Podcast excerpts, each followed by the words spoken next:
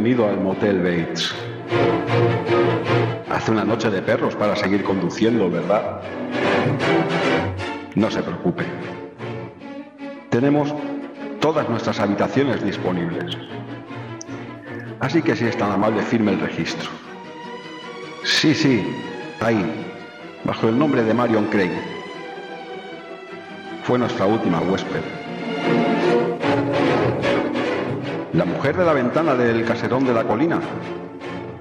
Oh, no, se preocupe, es mi madre. Eh, ¿Sabe? Ella le puede contar muchas historias de este lugar. Historias de fantasmas, de crímenes horribles, de espectros que aún vagan entre nosotros. Ella también suele decir que el mejor amigo de un chico es su madre. ¿Usted qué cree? Perdone la charla, no recibimos muchas visitas por aquí que se diga. Al salir de la oficina dispone de una máquina de hielo y en la habitación de una estupenda ducha con cortina. Disfrute de su estancia en el Motel Bates. Por cierto, mi nombre es Norman.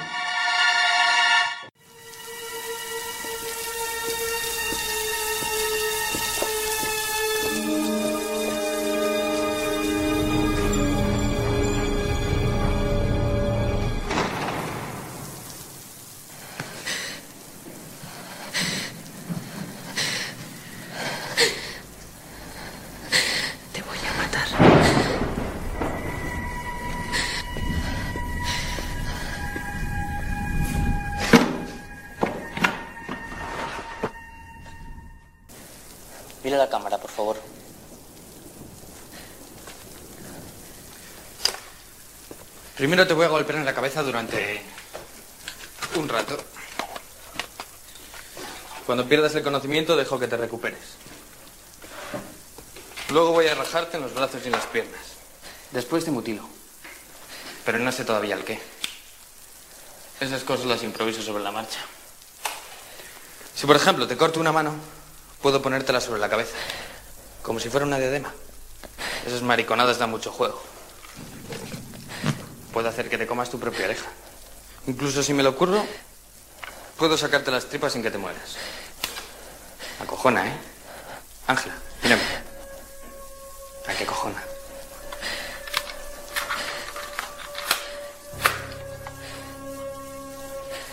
Cuando te desangres y estés a punto de morir, te pego un tiro en la boca. Luego te descuartizo y ya lo veo.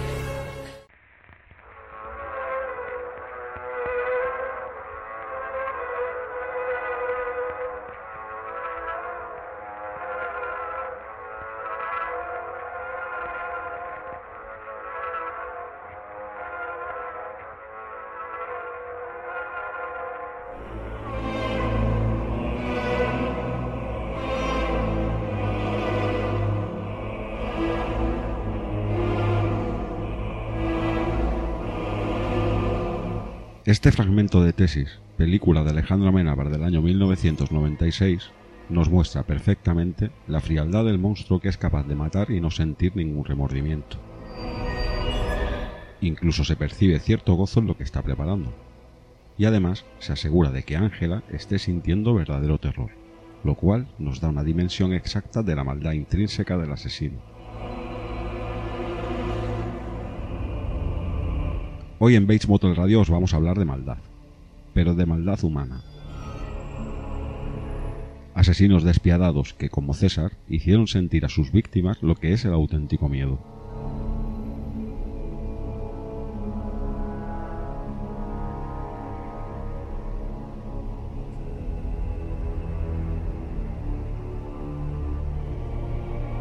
Personas que pasaban desapercibidas en la sociedad de la época, pero que albergaban bestias malvadas en su interior. Intuyo que a todos nosotros nos hablaron del hombre del saco cuando éramos niños. Al crecer, dejamos de creer en él. Pero amigos, en el Motel Bates sabemos perfectamente que los hombres y mujeres del saco existieron y existen. Hoy conoceremos a algunos de ellos. Soy José Ramón Pérez Conde y esto es Bates Motel Radio. Comenzamos.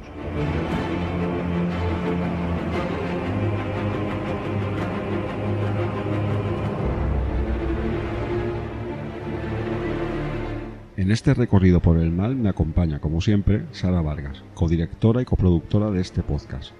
Buenas noches, Sara. Buenas noches y buenas noches a todos los oyentes de este humilde podcast. Y nuestro primer hombre del saco de esta noche es en realidad mujer del saco. Además, el título le viene como anillo al dedo. Vamos a hablar de Enriqueta Martí, la vampiresa del Raval. Y para ello tenemos el honor y el placer de contar con Elena Merino, creadora y directora del podcast Elena en el País de los Horrores. Programa que desde aquí recomendamos a todos nuestros oyentes. Elena es periodista y una de las voces más autorizadas con todo lo relacionado con la crónica negra. Además, es autora del libro En la mente del asesino, donde nos cuenta con detalle algunos de los casos más espeluznantes de asesinos en serie a lo largo de la historia.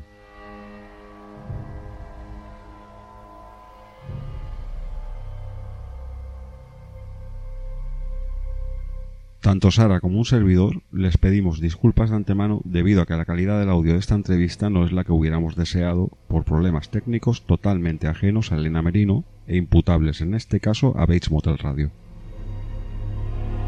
Os agradecemos vuestra comprensión y sin más dilación nos disponemos a escuchar a Elena desde el país de los horrores.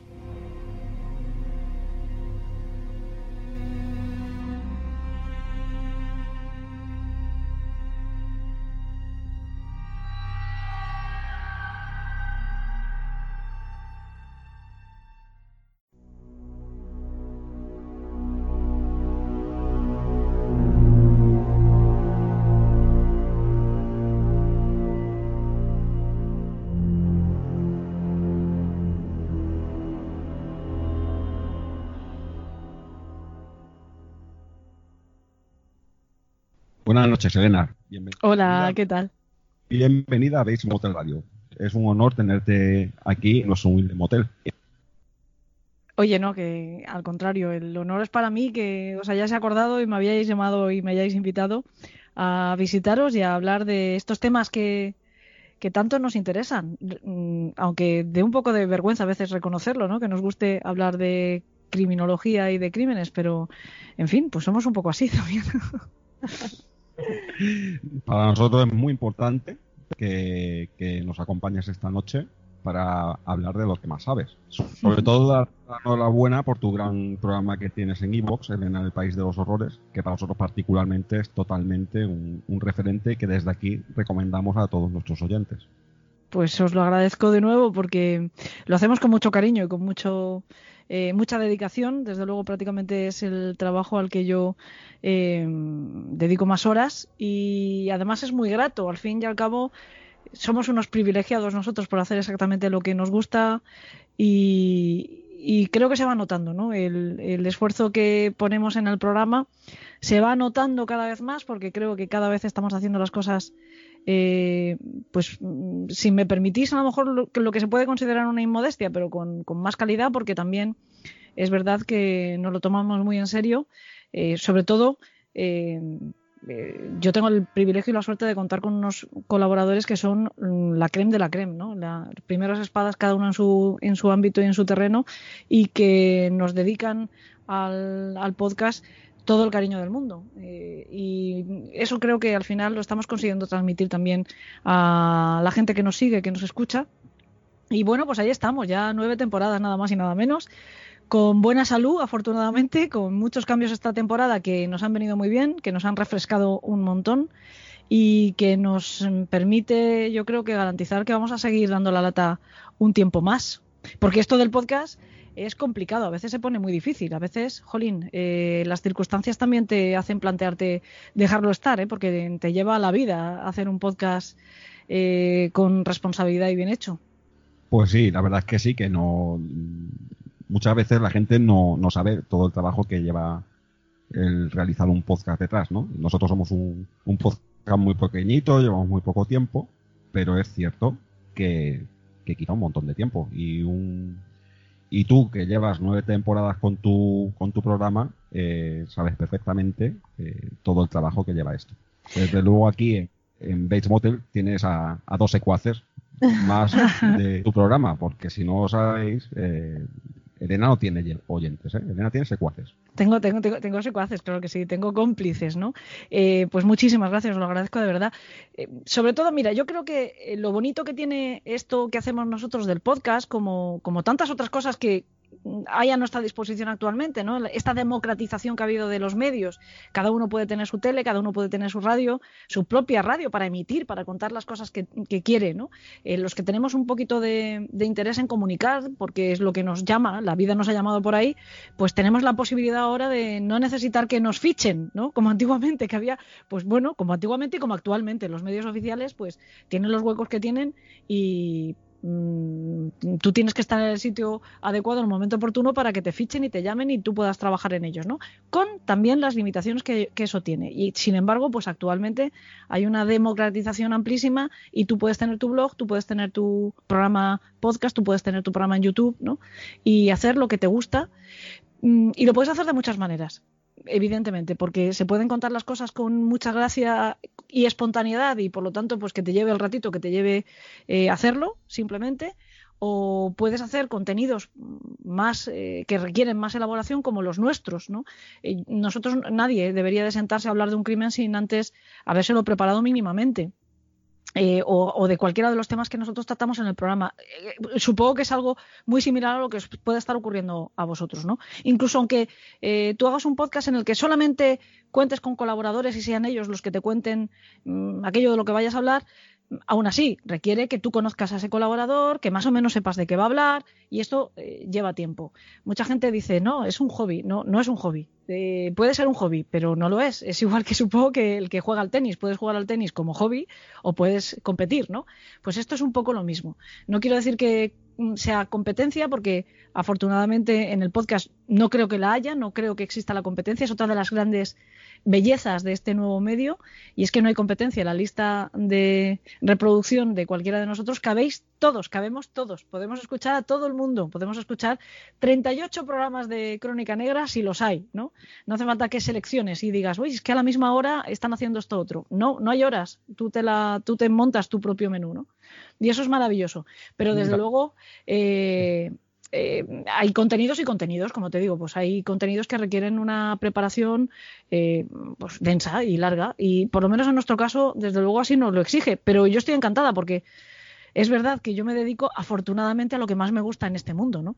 Y, y el podcast me permite además que, que esto sea así, o sea, que no solo mi formación la pueda poner al servicio de mi, de mi labor, de mi eh, profesión, sino que además pueda elegir la especialidad que más me gusta a mí o más me interesa, que en este caso pues es la crónica negra y la criminología, ¿no?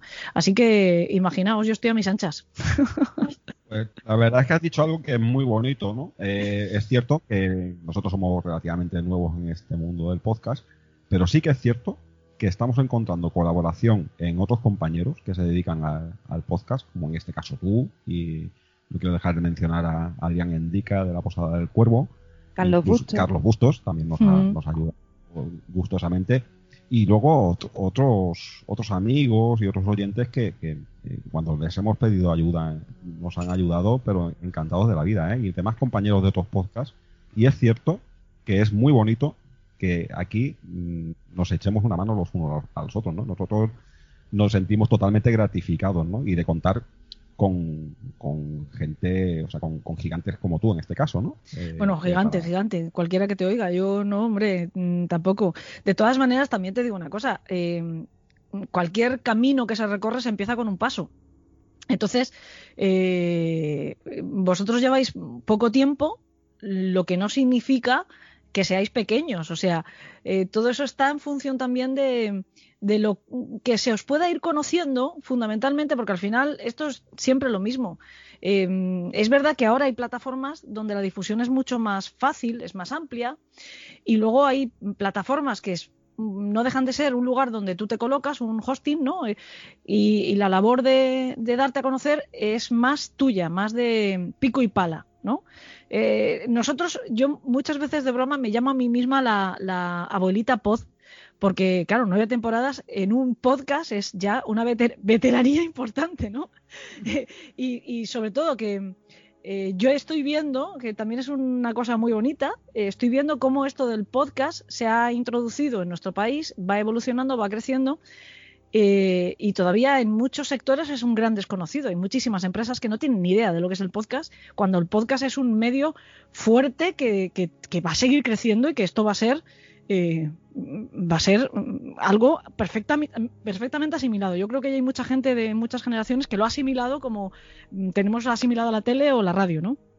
Pero es verdad que todavía para mucha mm, otra gente es un gran desconocido, pero con una fortaleza y con una salud y con una vida por delante, que esto es una, es una preciosidad, es un espectáculo eh, ver cómo va creciendo, ¿no? Y de vez en cuando te juntas con, gente, pues nosotros además tenemos, ahora que estamos con la cuarentena hasta del coronavirus, tenemos mucho de ermitaño, los que hacemos podcast, como no tenemos que acudir a ningún sitio, que lo haces desde casa, eh, bueno, o tienes la suerte de que te juntas de vez en cuando con los colaboradores y, donde te puedes apañar, eh, montas tu estudio o, alquilas uno o lo que sea, pero normalmente, salvo las grandes plataformas tipo Podium, lo hacemos todo pues, en plan casero, ¿no? Y no te enteras de, lo que pasa a tu alrededor. Pues tú entras en tu, en tu casa, en nuestro caso Evox, y miras tus descargas.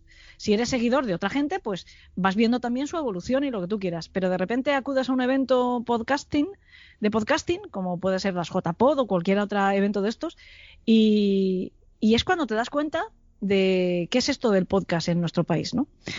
Y, la belleza que tiene este medio, es que la belleza y las posibilidades. Hay gente que, nos critica, los que estamos intentando monetizar el tema del podcast, nos critica porque dicen que esto no debería de ser profesional.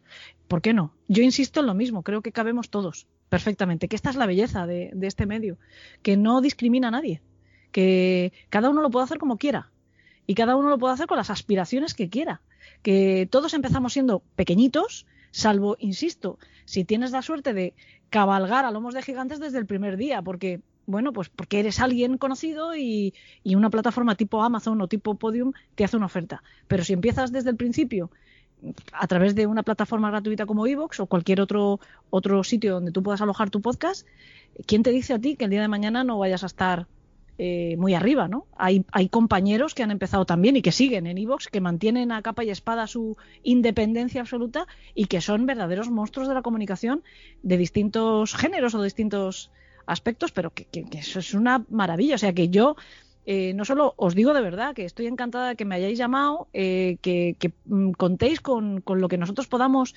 compartir con vosotros en un momento determinado de experiencia, si es que en esto se tiene experiencia o de, no sé, o de participar como, como es este caso, eh, que contéis con nosotros, pero que bienvenidos a, a, este, a esta gran familia que es el podcasting en nuestro país y a disfrutar, que es lo más importante, es el mejor consejo que me han dado a mí jamás, jamás. Eh, y es que nunca dejes de disfrutar.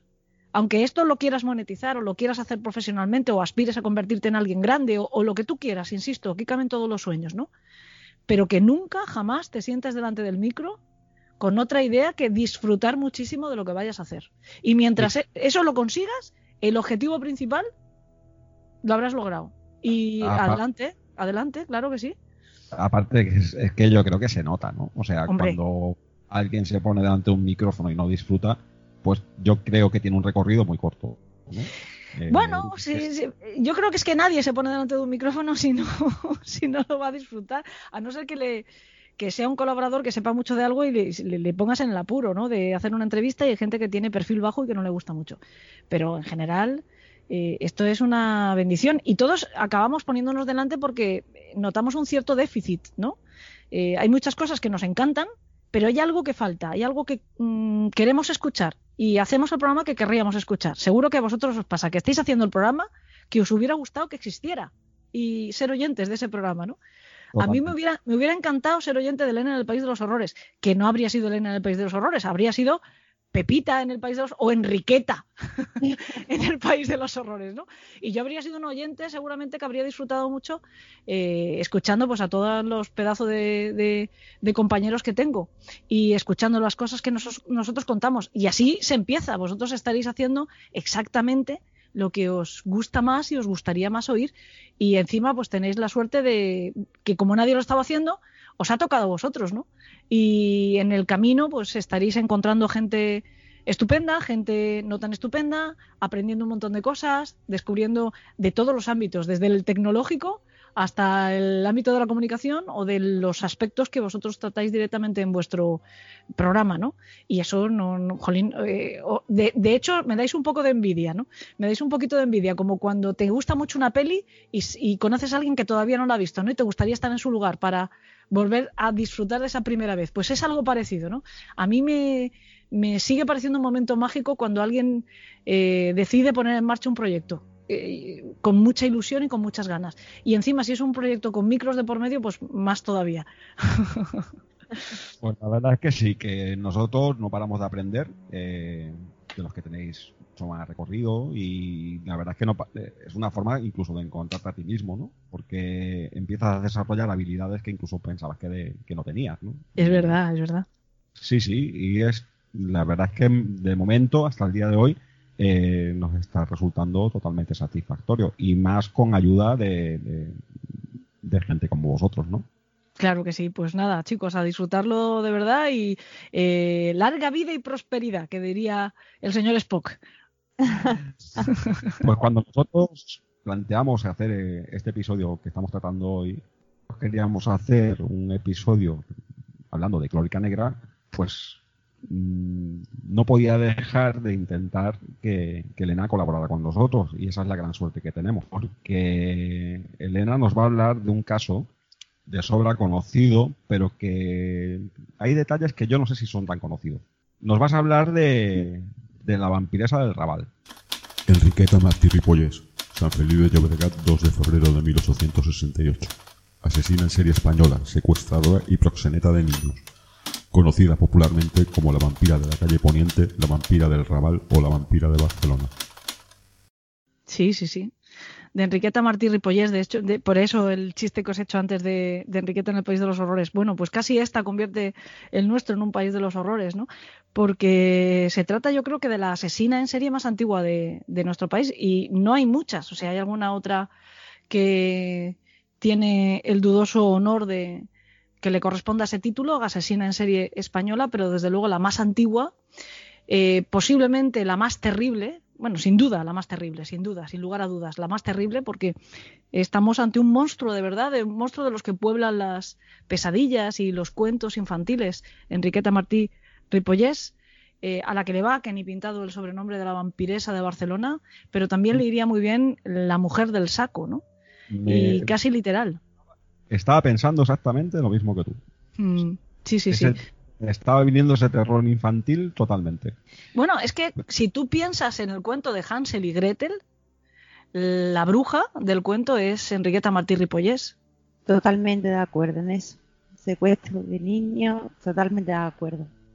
En todo, en el secuestro de niños, en el cebarlos, si, nos acordamos del cuento de la casita de chocolate, de Hansel y Gretel, la bruja secuestra a estos dos niños que los mete dentro de una jaula y les van a donde comer para engordarlos porque van a ser su alimento, ¿no? Se los va a comer.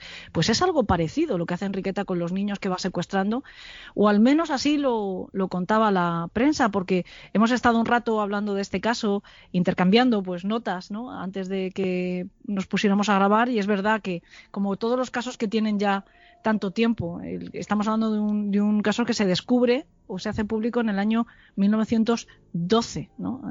hace más de, más de un siglo. Entonces, como todos los casos de tanto tiempo, está muy manchado por la leyenda, pero cabría pensar que es el tiempo lo que le ha hecho eh, añadidos, ¿no? Y no, para nada. Ya en su momento, ya en el año 12, eh, en 1912, ya esos añadidos van apareciendo en la prensa porque se hacía la crónica así, la crónica negra. Si sabías algo lo contabas y si no lo sabías te lo inventabas. Y cuando se decretaba, un secreto de sumario, cuando se hacía la instrucción de un crimen, eh, pasaba como aquí, como ahora, no como aquí. Hablo de aquí o allí, refiriéndome al tiempo. Me refiero al tiempo, ¿no? Al tiempo actual cuando se decreta el secreto de sumario se acabó lo que se daba. Y sin embargo, si tú te pones a ver programas que actualmente tratan crónica negra, pasa lo mismo. Se especula, se, Se, hacen hipótesis, se dice, se... y luego cuando todo se descubre, cuando llega el momento del juicio, el tipo es detenido y se levanta el secreto de sumario, eh, muchas de las cosas que se han dicho no eran ciertas. Os voy a poner un ejemplo de esto que acabo de decir, que lo vais a entender perfectamente. El chicle, por ejemplo, ¿no? El crimen del chicle. ¿Durante cuánto tiempo estuvimos escuchando un montón de, de, cosas que luego no han sido ciertas, ¿no? De si estaba viva, si no estaba viva, si tal, si no sé qué, y luego no son ciertas. Son todo especulaciones mm, porque hay que llenar minutos de televisión o, de radio o llenar páginas de prensa y tiramos del hilo por donde podemos, ¿no? Pues imagínate eh, en el año 1912 cuando no había tan, bueno, habrá quien diga no lo hay, pero entonces había aún menos ética periodística, ¿no? Entonces el periodista era un cronista de verdad, ¿no? Y el cronista, desgraciadamente, no atendía necesariamente a los hechos. A veces, pues, los adornaba. Y, comentábamos que tiene esa belleza la prosa de, aquellos tiempos. Tú lees una crónica periodística de entonces y estás leyendo poco menos que una novela, ¿no? Eh, con un adorno y una literatura enorme, ¿no? Y, pasa también en el caso de Enriqueta. Sí, sí, soy aficionado a, meterme en, la hemeroteca de la biblioteca municipal, por ejemplo, y, es fascinante dar con un, crimen de, aquella época y, estar totalmente metido en una novela. Sí, sí, sí. pero totalmente, vamos. Mm. Ya, los periodistas ya no sabemos escribir así, ¿eh? No, ahora son más técnicos, no más. También te digo que, que se te ocurriera escribir así una crónica. Acababas en la calle, pero vamos rápidamente. Elena, mira, para, meternos en posición eh, y para situarnos, mm, dinos, ¿quién fue Enriqueta Martí? Pues Enriqueta Martí eh, es una, una, mujer que se gana la vida como puede en un momento muy complicado de, la historia del mundo, no diferente por lo tanto en Barcelona, que como estamos comentando es principios del siglo XX. Eh, es una mujer que nace posiblemente en una masía. Eh, no se sabe mucho de su infancia, solo se sabe que eh, el nombre de los padres, que nació en San Feliu de Llobregat, en la provincia de Barcelona, que nació en el año 1868 y que probablemente, como digo, pues los padres se dedicaron al campo y como tantas jóvenes eh, de, su, de su época, pues cuando tenía 15 años, que ya se consideraba una, una mujer hecha y derecha, fue enviada a la capital, a Barcelona, a ganarse la vida, en este caso como niñera. Ella que seguramente mm, debió de caer en malas, esto también, por ejemplo, es especular, pero debió de caer en malas compañías o simplemente era una mujer con una ambición eh, mayor de la que se le esperaba, ¿no? Eh, poco tiempo después de llegar a Barcelona, que como decimos es con 15 años, deja su trabajo como niñera y empieza a prostituirse, ¿no? Empieza a hacer una carrera bastante más importante eh, como prostituta. Eh, y va ascendiendo dentro del mundo más ampón, más oscuro, va ascendiendo hasta regentar su propio burdel. El tema es que el burdel que regenta Enriqueta Martí, el, resto de, personas que dan, ofrecen sus servicios, no los ofrecen, les obligan a ofrecer servicios en él son menores de edad, son niños, ¿no? Son niños y niñas y dicen, se cree, se considera que posiblemente esos niños fueran víctimas no solo de, mm, eh, pederastia y de, este tema, sino que también fueran eh, secuestrados. Esto no se, no se ha llegado a demostrar nunca, porque tampoco se sabe cuántos niños había en eso el burdel. Eh, sí se sabe que en el burdel había niños muy pequeños, había niños de prácticamente dos o tres años, ¿no? No solo adolescentes, también había niñas de 15 años, 17 años, pues como cuando ella empezó. También hay, hay las notas que nosotros hemos podido recabar, eh, se cuenta que también por las mañanas se dedicaba a mendigar y por las noches se, se con sus mejores galas y, solía ir por el casino o por el teatro del liceo eh, a seducir a caballeros pudientes. Ella, cuando se le detiene, cuando eh, se descubre sus, sus, males mayores, digamos, esta parte suya de secuestradora, de asesina de niños, etcétera, se va reconstruyendo un poco la vida de, Enriqueta y lo que nos encontramos es ese personaje de cuento que mencionábamos al principio, porque efectivamente, según la gente que la conocía, de los vecinos de, de los barrios donde ella vivió, Enriqueta por las mañanas salía con un aspecto completamente distinto al que tenía por las noches. Ella secuestraba a los niños, los llevaba eh, con ella para mendigar, salía vestida con harapos, se iba a las casas de beneficencia, a las casas de los ricos, a pedir, a pedir generalmente también dando pena con ese niño, utilizando a ese niño. A los niños los utilizaba para absolutamente todo. O sea, hacía una explotación completa, una em, casi diríamos industrialización del crimen eh, brutal, ¿no? Porque ella teóricamente secuestraba a niños muy pequeñitos, de entre 0 y 8 años, de entre bebés de 0 a 8 años, ¿eh? a niños de 8 años, los secuestraba y, como estás comentando, por las mañanas se iba con este niño, vestida con harapos, a pedir, a mendigar. Pero luego por las noches salía mm, vestida de otra manera completamente diferente, mucho más lujosa, mucho más arreglada, eh, más pícara porque se iba a regentar ese burdel, al principio se iba a ejercer la prostitución y después a regentar ese burdel que ella tenía vestida pues de madame con, con, otra, con otro lujo en los ropajes, con otra apariencia completamente distinta. Y estos mismos niños dicen que estos mismos niños que ella utilizaba para mendigar por las, por las mañanas, por el día, se los llevaba después al prostíbulo y eran los niños cuyos servicios sexuales o eh, cualquier palabra que utilicemos ni es servicios ni es favores sexuales. ¿no? Eh, abuso sexual era, sería más apropiado, pues los clientes de ese burdel pues a, abusaban de estos estos pequeños. ¿no? Y por último, cuando los niños ya no daban más de sí, porque además ella los alimentaba, dicen que les alimentaba, por lo menos eh, las dos niñas que fueron rescatadas cuando Enriqueta fue detenida, eh, contaron que les alimentaba mm, a partir de agua, mendrugos de pan y patatas, ¿no? Lógicamente, pues los niños tampoco era una época en la que hubiera muchísima más variedad ¿no? de alimentación, pero que los niños eh, eh, acababan estando enfermos, eh, tenemos que tener en cuenta que eran explotados, como estamos diciendo, ¿no? sin prácticamente dormir, abusados sexualmente, entendamos lo que eso significa, porque estamos hablando de niños muy pequeños, por lo tanto físicamente muy maltratados, los niños no duraban demasiado, los niños se morían. Entonces dicen que Enriqueta Martín, voy a poner siempre esa, esa muletilla previa, ¿no? De dicen, porque todo esto se ha puesto en crisis más de una vez, ¿no?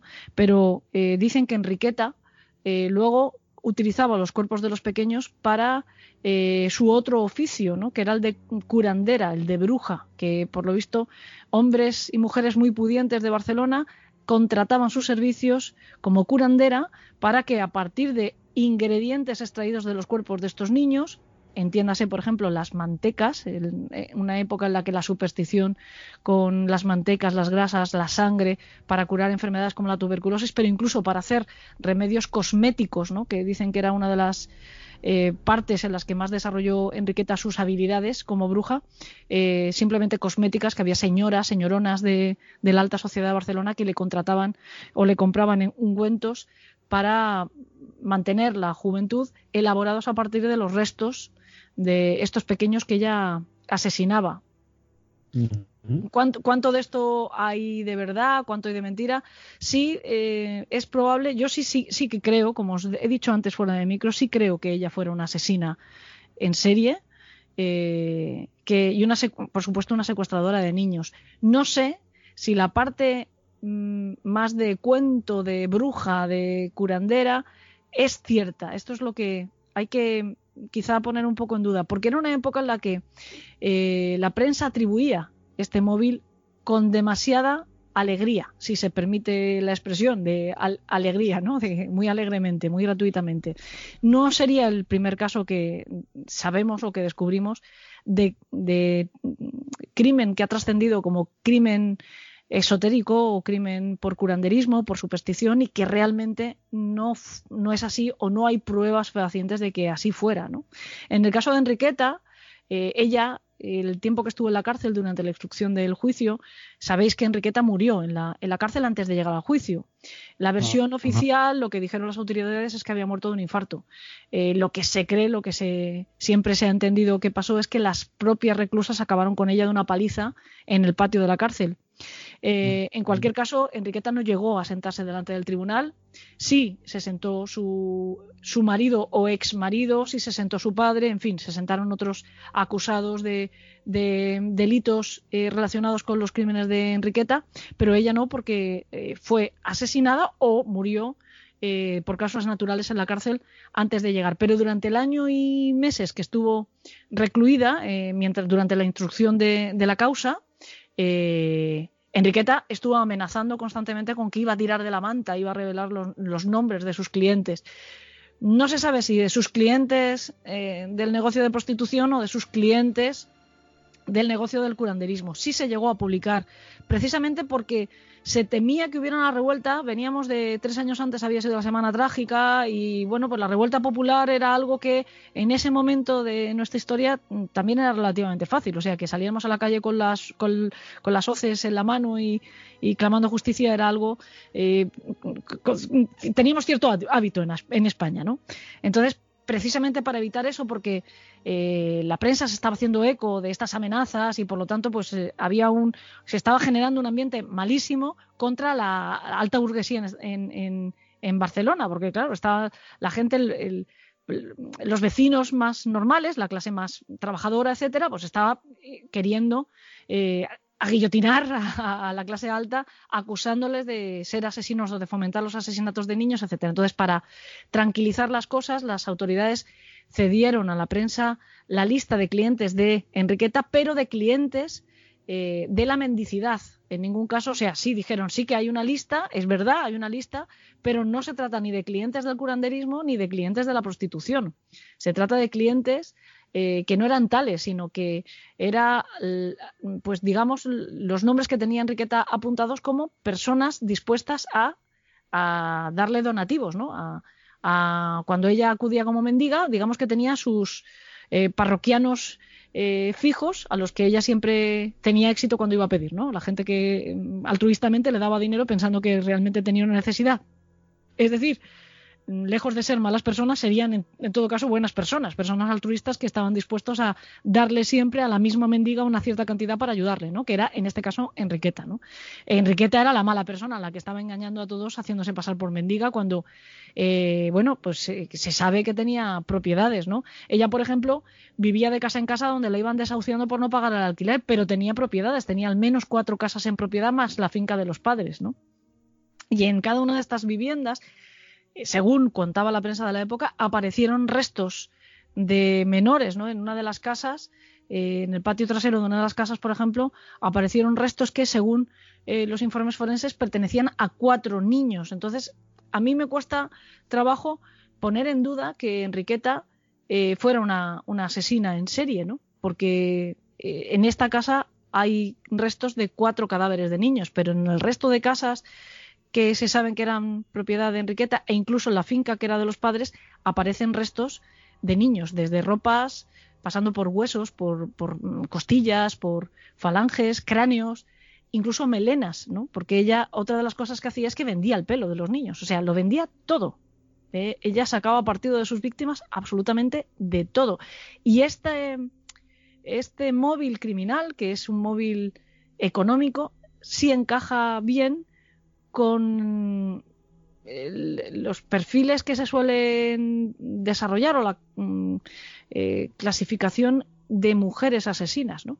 los móviles de las mujeres suelen ser eh, más pragmáticos ¿no? que, el de los hombres, suele ser mucho más este, este tipo de, de, motivación ¿no? para cometer un crimen. Hemos hablado de, sus inicios ¿no? en, Barcelona, cuando dejó el pueblo y se fue, eh, cómo, cómo hacía niñera, cómo mendigaba, cómo ejercía la prostitución, hasta llegar a tener su propio burdel, en este caso de, de pequeños. ¿no? Sabemos que ahí fue detenida por primera vez. ¿Por qué en ese caso no la juzgaron? Bueno, dicen que efectivamente Enriqueta es detenida una primera vez eh, cuando se hace una redada en, el burdel que ella regentaba. Eh, sin, a ver, estoy intentando recordar qué año fue, creo que fue en el año 1909, es cuando ella eh, es detenida por primera, por primera vez antes de la definitiva. O sea, no, tiene más antecedentes que esta vez y cuando la detienen en el año 12. ¿no? Eh, ella es detenida efectivamente en este burdel que ella regentaba, que estaba en un piso en la calle Minerva, en Barcelona, donde encuentran que hay oferta sexual, digamos, de niños y niñas de entre los 3 y los 14 años. Son todos los, que encuentran allí la policía en esta redada, pero dicen que entre los detenidos que se llevan, los clientes detenidos que se lleva la policía, está el hijo de una familia de la alta sociedad barcelonesa. Y que es precisamente para ocultar el crimen de este individuo, por lo que también se libra Enriqueta. Es decir, que no, de aquella redada, digamos que no hay consecuencias de ninguna clase, salvo que Enriqueta tiene que cerrar el burdel, porque si juzgan a Enriqueta, eh, van a tener que juzgar a todos los que estaban allí metidos, ¿no? Incluido a este eh, pollo de la alta sociedad, que imaginaos si se llega a saber que estaba, pues a saber si con niños o con niñas, pero en cualquier caso con menores, ¿no? Todo caso me parece tremendo, solamente el pensarlo, que, no sé, es lo que tú has dicho, no se puede ni catalogar. Claro, también es verdad eh, que como todo, no, no, es una justificación de ninguna clase, ¿no? Pero como cualquier evento, eh, por, espantoso que nos parezca, tampoco lo puede sacar de su contexto histórico, ¿no?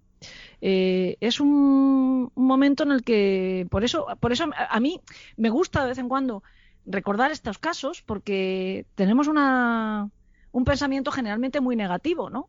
Cuando vemos las noticias o cuando sabemos de crímenes actuales, tendemos a pensar que estamos peor que nunca. Y, yo creo que no, que todo lo contrario, que afortunadamente, aunque sea despacito, evolucionamos para bien, ¿no? Y que estamos años luz de cómo hemos estado en este mismo país, pues eso, hace un siglo, no hace más, ¿no? Y entonces pasaban estas cosas. O sea, la justicia social no existía, ¿no? No existía realmente, porque había clases de verdad. O sea, eh, eh, esto que todavía actualmente nos da por hablar de las clases sociales, no, no. Eh, no digo que no las haya, ¿no? Pero clases había entonces, cuando por ser alguien de la alta sociedad, de la alta burguesía o de la nobleza, te librabas y, y librándote tú, pues eso, un montón de víctimas menores quedaban sin, sin justicia, quedarían en manos de, de los mismos eh, proxenetas que les habían explotado, porque qué futuro podían tener esos niños y niñas de entre 3 y 14 años? Ninguno. Eh, si no eran en este burdel, pues en la calle, pero tenían que seguir ejerciendo porque ya no, no había, como hay actualmente, ¿no? Eh, una manera de rehabilitar a las personas. Entonces, los menores, pues, por eso, de hecho, ella, teóricamente, estuvo tantos años campando a sus anchas, ¿no? Porque se dice que el periodo de actuación de Enriqueta Martí dura 12 años. Cuando ella es detenida es en el año 1912, pero que empezó eh, a ejercer eh, estos otros oficios al margen de la ley, como secuestradora, proxeneta, asesina, mantequera, todo esto a partir del año 1900, ¿no? O sea, durante 12 años. Pero ¿qué pasa? Que era un momento en el que no era tan raro que los niños desaparecieran no era tan raro, o incluso que fueran echados directamente, ¿no? Que familias cargadas de chiquillos a los que no podían mantener y que no se entendía el amor paternal ni maternal eh, como actualmente, directamente eran arrojados a las calles y, bueno, pues lo que fuera de ellos, se tenían que buscar la vida. ¿Qué pasa? Que para buscarse la vida muchos acababan eh, trabajando en el sexo, ¿no? En la calle. De hecho, eh, has mencionado, ¿no? El año 1912, que es justamente el año en el que, en el que salta la liebre. Y salta la liebre por una desaparición de una niña llamada Persa Guitar. Sí, a esta niña sí que la echan de menos, ¿no? su madre la echa de menos y efectivamente hay una denuncia y hay una cierta, un cierto revuelo buscando a la pequeña Teresita porque eh, no, saben dónde está y, y empieza a, a, haber rumores de que hay otras desapariciones de niños. Siempre hay un caso que es el que efectivamente hace que salte la liebre, ¿no? Una niña que sí echan de menos y empiezan a reivindicar y entonces sí que empiezan a oírse voces de hay más niños que faltan, etcétera. Bueno, pues esta pequeña eh, se asoma a la ventana de la casa donde vive Enriqueta, donde la tiene secuestrada, y una vecina la ve.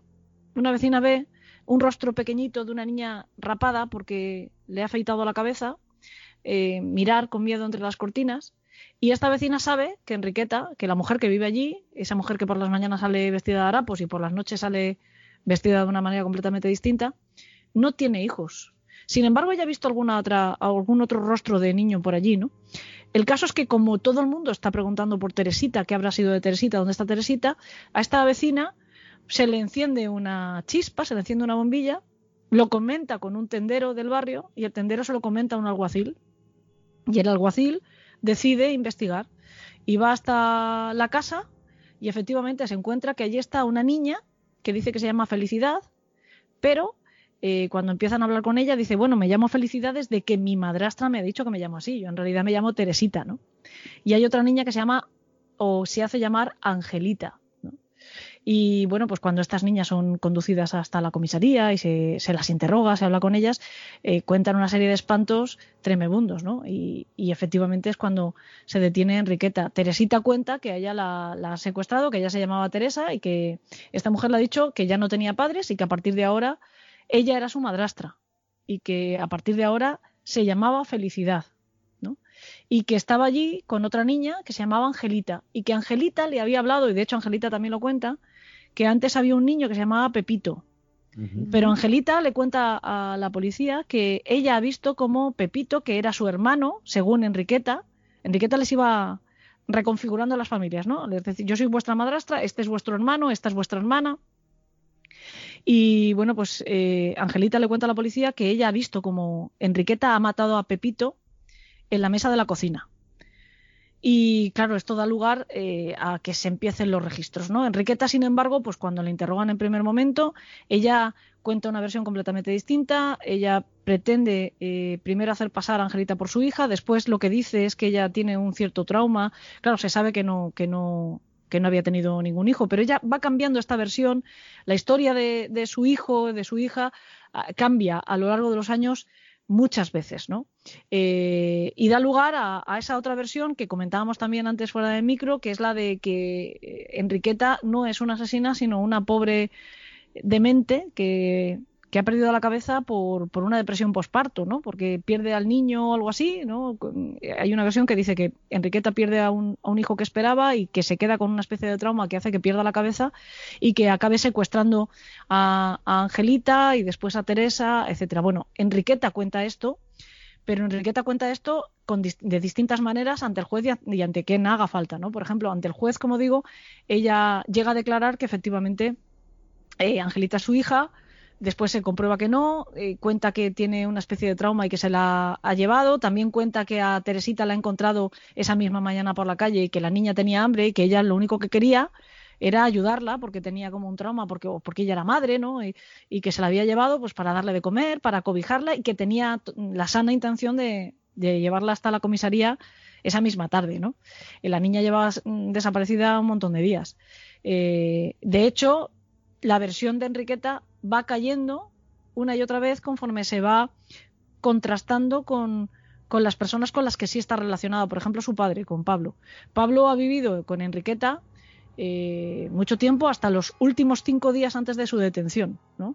que eh, él mismo se ha ido a un hospital y está ingresado en un hospital. Pero cuando hablan con, Pablo Martí, él les cuenta que él ha estado conviviendo en esa casa con Teresita, con, que se hace llamar Felicidad o que la llamaban Felicidad, con Pepito y con Angelita. Y hace cinco días que él ya no está en la casa, con lo cual Teresita como mínimo lleva cinco días en, eh, secuestrada. ¿no? no encaja, por lo tanto, que esa versión que cuenta Enriqueta de que, de que la había encontrado por la calle y que quería darle eh, cobijo, ¿no? Pero es que, por ejemplo, la historia de su hijo también la utiliza porque Enriqueta estuvo casada eh, con, un, con un tipo un tanto particular, un tanto estrambótico, que es un artista. Eh, Pujalo, efectivamente. Y este hombre, del que se dice que solo se alimentaba de alpiste, que es un dato un poco extraño, pero bueno, es que él es un bohemio extraño, como te digo, un artista alternativo, eh, estuvo casado con, Enriqueta, pero se separaron como seis veces. Seis veces se separaban, se volvían a juntar y parece que la que tenía mayor dependencia emocional de, Juan Pujaló es ella, porque una de las veces que consigue que regrese a, casa junto a ella es contándole que efectivamente ha tenido un hijo. Eh, embarazada. Que se había quedado embarazada, que habían tenido un hijo, eh, que, se llamaba Angelita y tal. Entonces él vuelve y lo que se encuentra es que no hay signos de que ella ni esté criando ni acaba de parir para nada. Entonces se da cuenta que es mentira y la deja definitivamente. Pero la había dejado cinco años antes de su detención. Es decir, que esa historia de una niña llamada Angelita, como mínimo, Enriqueta ya la había contado una vez cinco años antes de su detención, ¿no? Lo que, y luego ante el juez también cuenta que, ese niño ha nacido, que tuvo, que nació en el parto, o sea, perdón, que murió en el parto este niño, eh, que fue inscrito en una iglesia, eh, que estaba en tal sitio, y justo ni la iglesia ni la calle existían ya, ¿no? Es decir, que oportunamente los datos eh, son imposibles de, corroborar, es decir, no, no se pudo saber nunca si Enriqueta efectivamente, cuando dijo que, que había tenido un, un hijo no, eh, el juez instructor no pudo porque ella hablaba pues de la iglesia de San Pablo, donde ella decía que había sido inscrito en la iglesia de San Pablo, que estaba en la calle Basea, y ni la calle Basea ni la, ni la iglesia de San Pablo existían cuando eh, se estaba instruyendo este caso, ¿no? Entonces no se pudo saber nunca si efectivamente ella eh, pudo tener ese trauma o pudo ni siquiera haber sido madre alguna vez, ¿no? oficialmente no, no se le dio crédito porque Enriqueta miente muchísimo, fabula muchísimo. ¿no? Entre lo que fabula Enriqueta y lo que fabula la prensa, eh, lógicamente no podemos asegurar que este caso no esté muy manchado de leyenda, ¿no? Pero aplicando un poquito la lógica, una lógica reconozco que también muy especulativa, hay muchas cosas que sí encajan nos podría encajar perfectamente que hubiera sido una proxeneta, eh, que hubiera sido una eh, pederasta. Eh, todo eso nos encaja. Nos encaja por la época, nos encaja por el perfil de ella, nos encaja por el tipo de crimen. Podemos ya poner en duda a lo mejor el tema de las, de las pócimas, pero podría haber sido perfectamente como en una especie de, de bola de nieve, ¿no? Ya, ya que secuestro y exploto de esta manera a los niños, aprovecho al máximo, ¿no? Vendo sus ropitas, vendo el pelo, hago eh, estos encuentros que vendo también como cosmética porque contactos con la burguesía, con la alta burguesía, desde luego sí que tenía, ¿no? Aunque fuera a través de esa apariencia, esa otra apariencia de mendiga, etcétera, ella había entrado en contacto con la burguesía, ¿no? Y aunque sea también a través de esos clientes que eh, frecuentaban el burdel del que ella ejercía como madame, ¿no? Contacto con la burguesía, que podían ser los clientes que en un momento determinado se permitieran estas barbaridades sí las tenía. Entonces, bueno, hay cierta lógica en, esta versión que ha trascendido del caso de Enriqueta Martí. De hecho, eh, nosotros hemos anotado por aquí, eh, hemos podido leer que Angelita, en realidad, era la hija de, de su cuñada, de María Pujaló. Sí, pero sin embargo, la cuñada también lo negó. Sí, es que por lo que, por lo que hemos leído dicen que, Enriqueta le dijo a su cuñada que, bueno, la asistió en el parto por lo que se ve y le confesó que, le comunicó que nada, que el bebé había nacido muerto cuando en realidad se trataba de Angelita. No sé qué hay de cierto en esto, como en toda la historia, ¿no? Eh, que es así un poquito, un poquito ambigua, pero, pero vamos, eh, ¿qué opinas de esto? ¿Tú qué crees? Pues eh, vuelvo, vuelvo un poco a, agarrarme a la versión oficial, porque cuando el juez instructor, de la misma manera que ella dijo, no, Angelita es mi hija, y le preguntaron a Juan Pujaló, y Juan Pujaló dijo, no, no puede ser su hija, no tenemos ninguna hija, eh, también después dijo, implicó a su cuñada, y su cuñada lo negó, negó también haber tenido un hijo. Entonces, eh, podría haber quedado la duda si ella cuenta, no, es que yo le hice creer que la niña había nacido muerta, eh, pero me la quedé yo.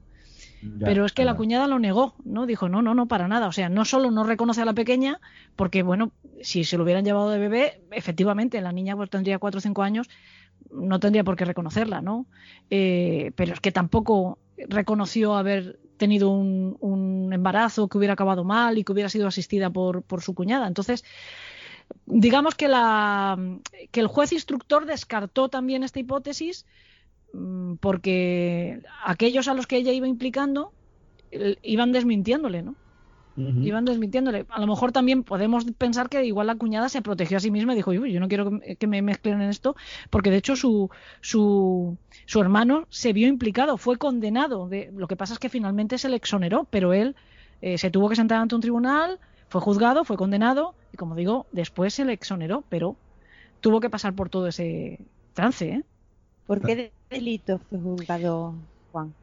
Eh, por secuestro, o sea, cuando llegó el juicio, que sí, como digo, sí se celebró, lo que pasa es que pasó muchísimo más desapercibido porque el interés mediático después de un año y pico desde que fuera detenida y sobre todo después de un año y pico de secreto de sumario tal, pues va decayendo, como es lógico, pues hay hubo menos cobertura mediática, pero sí hubo juicio, no de la principal acusada que ya estaba muerta, pero sí se tuvieron que sentar en el banquillo su padre Pablo Martín eh, eh, Juan Pujaló, Salvador Baquer, que era su amante, eh, y todos ellos fueron juzgados por cinco delitos de sustracción de menores de siete años más o menos, también por suposición de parto, también por falsedad de documento público, es decir, por todos los delitos ¿no? Eh, que estaban eh, alrededor de, los principales que eran los de los de ella, como encubridores, como cómplices de los delitos de, Enriqueta, ¿no?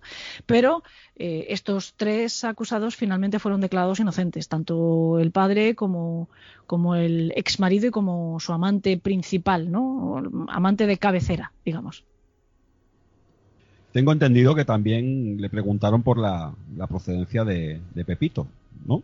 Eh, ella argumentó que una familia se lo había confiado, pero que no, no supo identificar a los padres, eh, porque no podían hacerse cargo de él. No, ni de, ni de Angelita. O sea, la, pena de este caso, porque Pepito supuestamente estaba muerto. Pepito no se le encontró. O si se le encontró fue entre los restos que parece que se hallaron en los distintos domicilios de, de Enriqueta. El drama realmente yo creo que está en Angelita, que nunca se supo quién era. Eh, Angelita era una niña de 4 o 5 años, como digo, que no recordaba sus apellidos.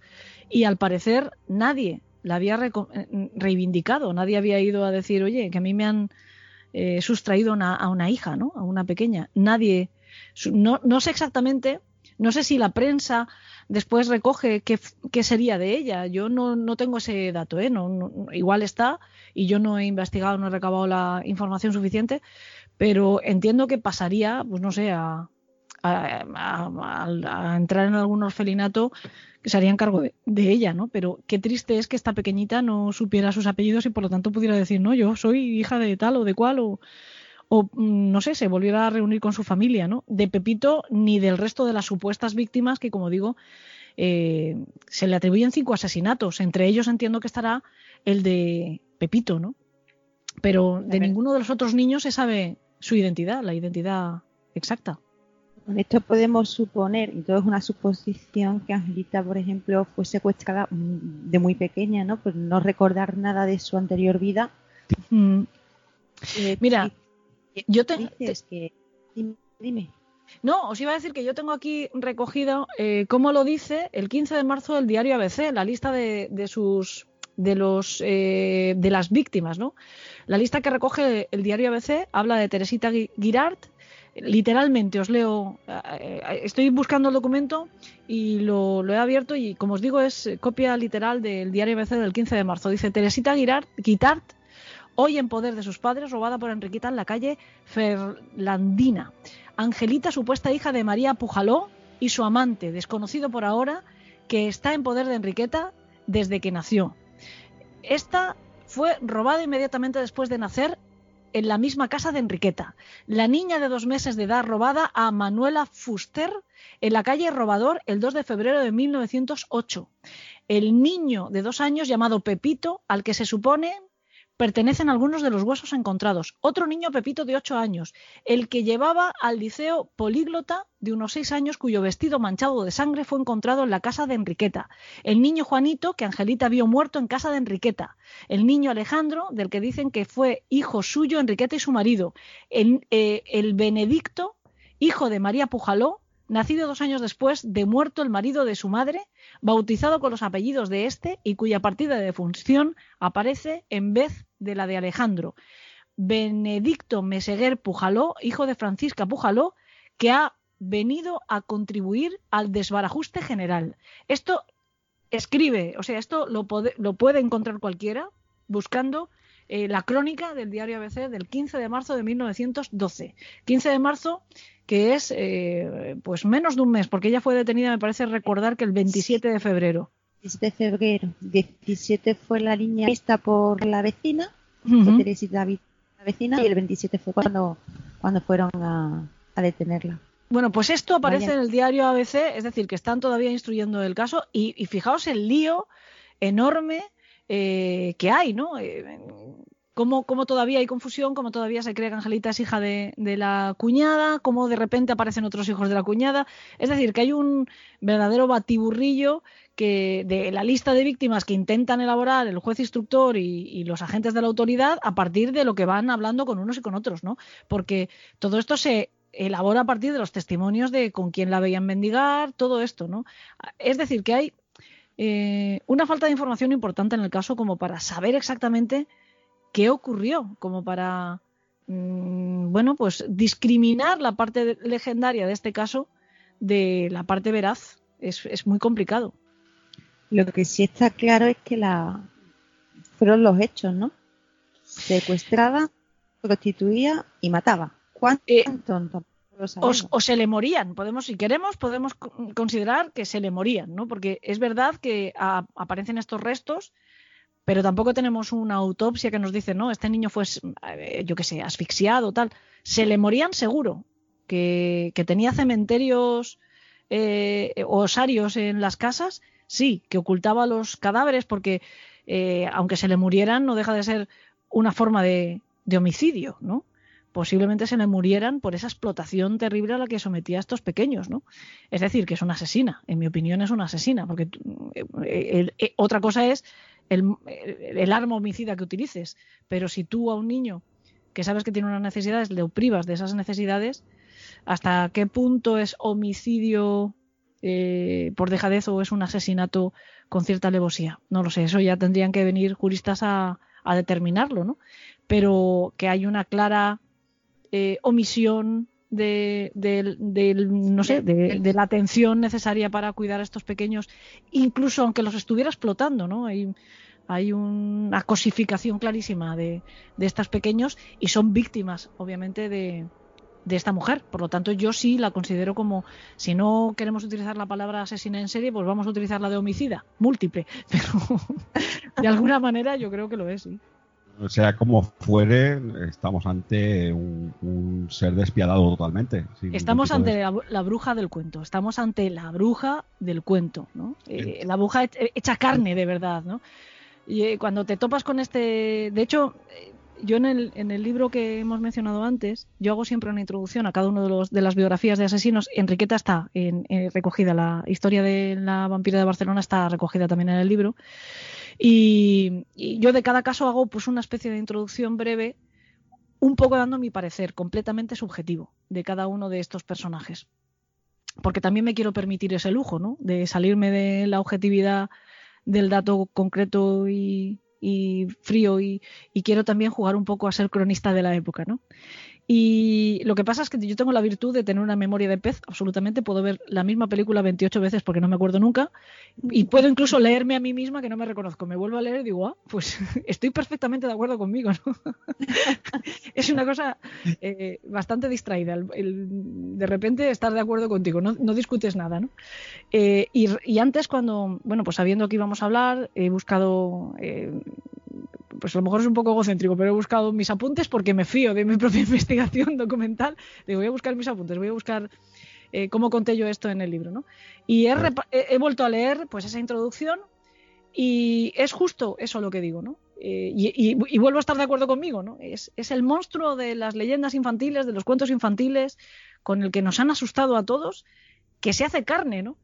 Eh, y casi me he sentido un poco culpable de pensar que les decimos a los niños que los monstruos no existen, porque queremos que duerman bien y que se sientan a gusto, ¿no? Y bueno, eh, los monstruos sí existen, sí existen, ¿no? Y Enriqueta es probablemente la prueba fehaciente de que existen. Afortunadamente, muy pocos, muy raros y cada vez menos. Pero Como dijo, el gran Stephen King, ¿no? Eh, los monstruos existen, perdón, los monstruos existen y a veces viven dentro de nosotros.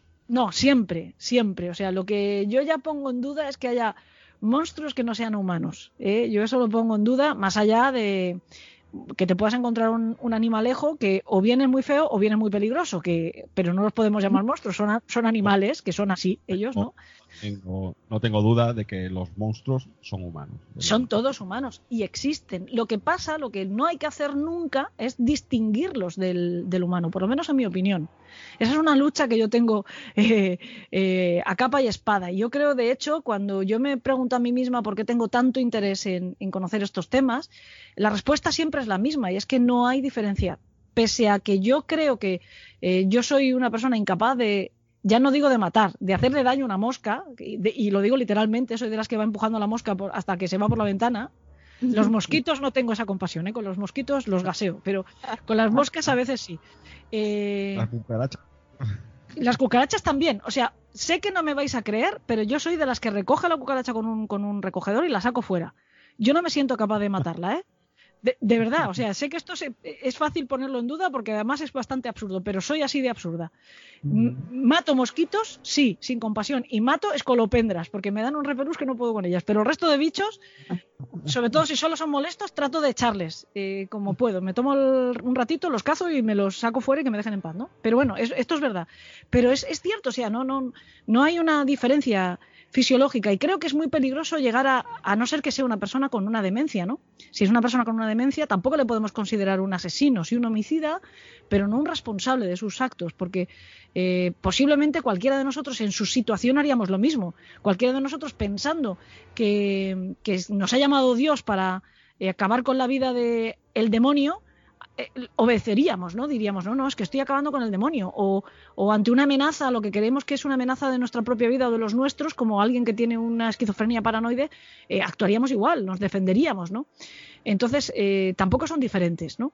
Eh, pero sobre todo, los asesinos que no tienen ningún tipo de perturbación mental, ningún tipo de enfermedad mental, no son diferentes a nosotros. Y tratarles con, tratar de diferenciarnos porque, porque es muy molesto ser como ellos, les da una ventaja importante. Y yo estoy siempre dispuesta a luchar contra eso.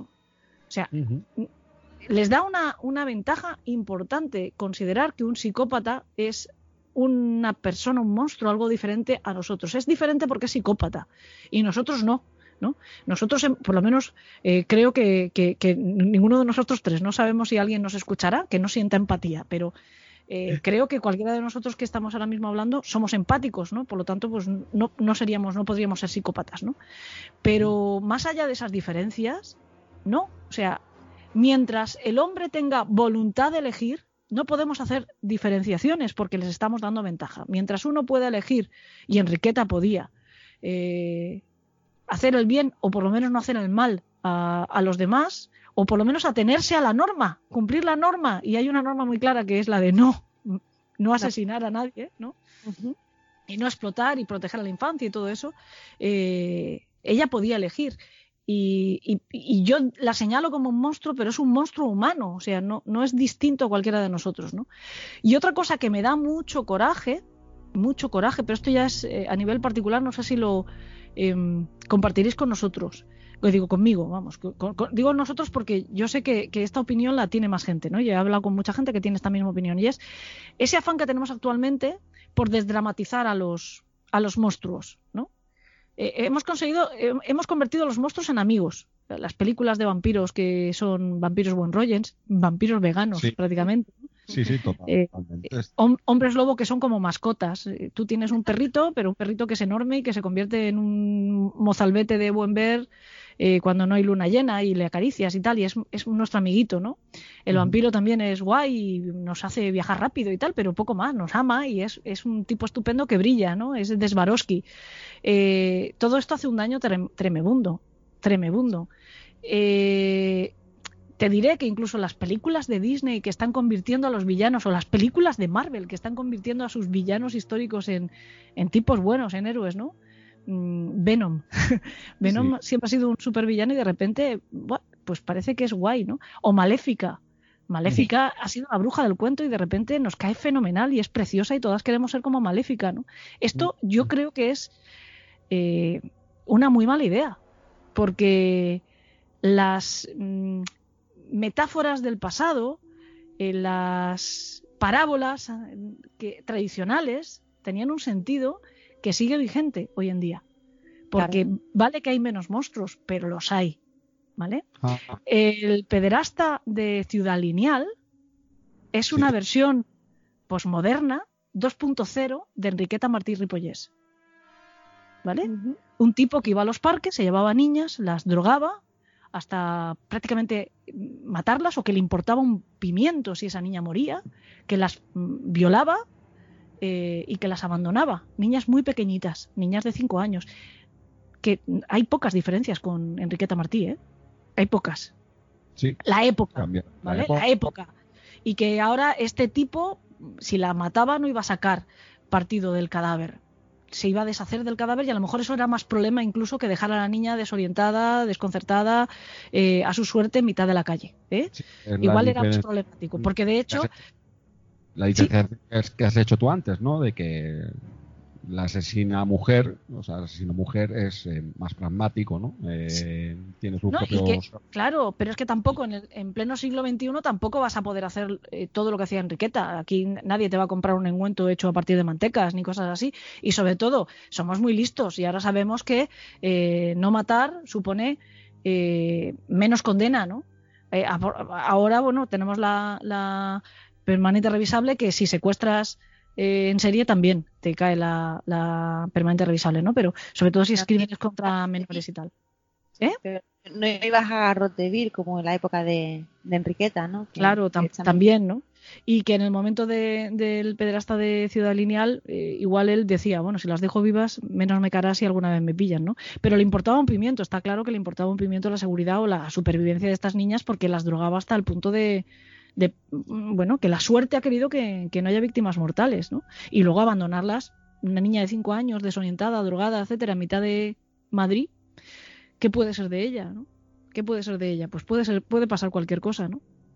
Eh, Y, y no hay tantas diferencias. Por eso te quiero decir, y estamos hablando de un caso de hace, ¿cuánto hace de- de- del caso de Ciudad Lineal? ¿Cuatro años? ¿Tres Sí. años? O sea, que, siguen existiendo y por lo tanto eh, que no te distraigas camino de la abuelita porque el lobo feroz te puede pillar eh, es un buen consejo también hoy en día. También hoy en día. Y a lo mejor incluso no es un mal consejo para niñas ya más mayorcitas, ¿eh? porque desgraciadamente el lobo feroz es el chicle. Sí. Y no hay que caer en el error, como estás comentando tú antes, de pensar que el lobo feroz es guay. Qué bueno. O sea, el lobo feroz es el lobo feroz y es malo y es un monstruo. Exacto, exacto. Y porque a una niña pequeña no le puedes decir, no, no vayas distraídamente por la calle, sobre todo cuando cumplas cierta edad y seas una adolescente preciosa, eh, llamando la atención de un, de un tipo con una eh, pulsión sexual eh, de depredador, porque una niña de 5 años no te va a entender, es mucho más fácil contarle lo del lobo feroz. ¿Vale? Pero es lo mismo, quiero decirte, lo que te está contando el cuento de Caperucita en esa versión terrible es que existe un riesgo de que haya un depredador que quiera hacerte mucho daño, ¿no? Es, esa es la moraleja de esta historia. Y, y bueno, pues eh, nos hemos empeñado ahora en, en suavizarlo todo, en convertir eso, los monstruos en, en mascotas y en amigos y en, y en tipos muy interesantes, porque, bueno, pues es, es chulo, ¿no? Tener un colega vampiro y esas cosas, y, y yo creo que es un error garrafal. O sea, a mí me, me sigue gustando mucho el terror y sigo creyendo mucho en el valor pedagógico del terror. Sin Yo duda. creo muchísimo en el valor pedagógico del terror, pero bueno, mm, también es verdad que yo soy muy antigua escuela y, tal vez esté ya un poquito trasnochada. Como nosotros, como nosotros, como hemos estado hablando antes. La moraleja que tenía las películas de Disney no tienen las películas de ahora. No, las no, nuevas. Sí, Claro. Y, Y eso, y eso que había un final feliz, quiero decirte, si es que no te tienes, o sea, Blancanieves tiene un final feliz, pero la mala es mala y punto. Igual que la Bella Durmiente, igual que todas. Sí, o como, bueno, siento repetir eh, a Stephen King, ¿no? Pero Stephen King, si, si os fijáis, eh, pasamos mucho miedo con, su- con sus libros, pero suelen ser finales felices. No. Bueno, no, suele, ahí yo disiento, suelen ser finales tremendamente malos. Quiero decirte, Stephen King es un maravilloso escritor con muy malos finales, ¿eh? pero no felices. O sea, por favor que lo escriba otro. No sé si habéis visto It. ¿Habéis visto It? Sí, sí, lo hemos leído y... Sí, La claro. se- sí. Está el remake reciente de It, la segunda entrega. Esa todavía oportunidad de verla. ¿No la has visto? Bueno, pues entonces no te voy a privar de, de cierta sorpresa que entraña la película, que me parece lo mejor que tiene. Eh, cuando la veas, y espero que sea pronto, acuérdate de lo que te estoy diciendo y me, y me llamas y me dices a ver qué te ha parecido. Porque sí. hay un momento que los que lo estén viendo en, en el contexto de lo que estamos hablando, seguro que saben por dónde voy. Se- Seguro que me están entendiendo porque es un momento maravilloso. Entonces, cuando lo veas, te, te vas a acordar de mí y llámame y me dices a ver qué te ha parecido. Por eso, porque Stephen. King efectivamente es un gran escritor que suele, en sus libros suelen acabar bien y tal, pero suelen acabar un poco precipitadamente, ¿eh? Con, con lo bien que iba. Dices, "Uy, ¿por qué? Con lo bien que iba. It es uno de, de esos ejemplos. ¿Cómo disfruté yo It? ¿Qué terror pasé con It? Porque además Sí, es un tocho de los que te da pa varios, para varios días, ¿no? No es de estos que te lees en un ratín, sino que dices varios días aquí no- de terror. ¿eh? O sea, yo, yo soy de los que relee y, y, y está releído tres veces por lo menos. Yo, mi problema con It es que si le arrancara al final, lo releería con mucho gusto porque lo disfruté. eh, lo- tengo un recuerdo maravilloso de ese libro hasta el momento final, ¿no? Pero maravilloso por lo terrible, ¿eh? Porque eh, además yo leí It en mi primer año de carrera.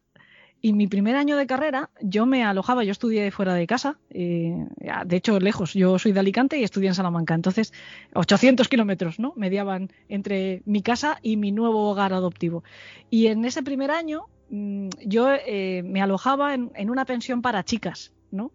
Éramos ocho chicas, imaginaos, ocho chicas, pues más o menos desde los 18 a los 20 y poquitos años. Eh, al frente de esa pensión había una señora eh, que también podríamos comparar con la bruja del cuento.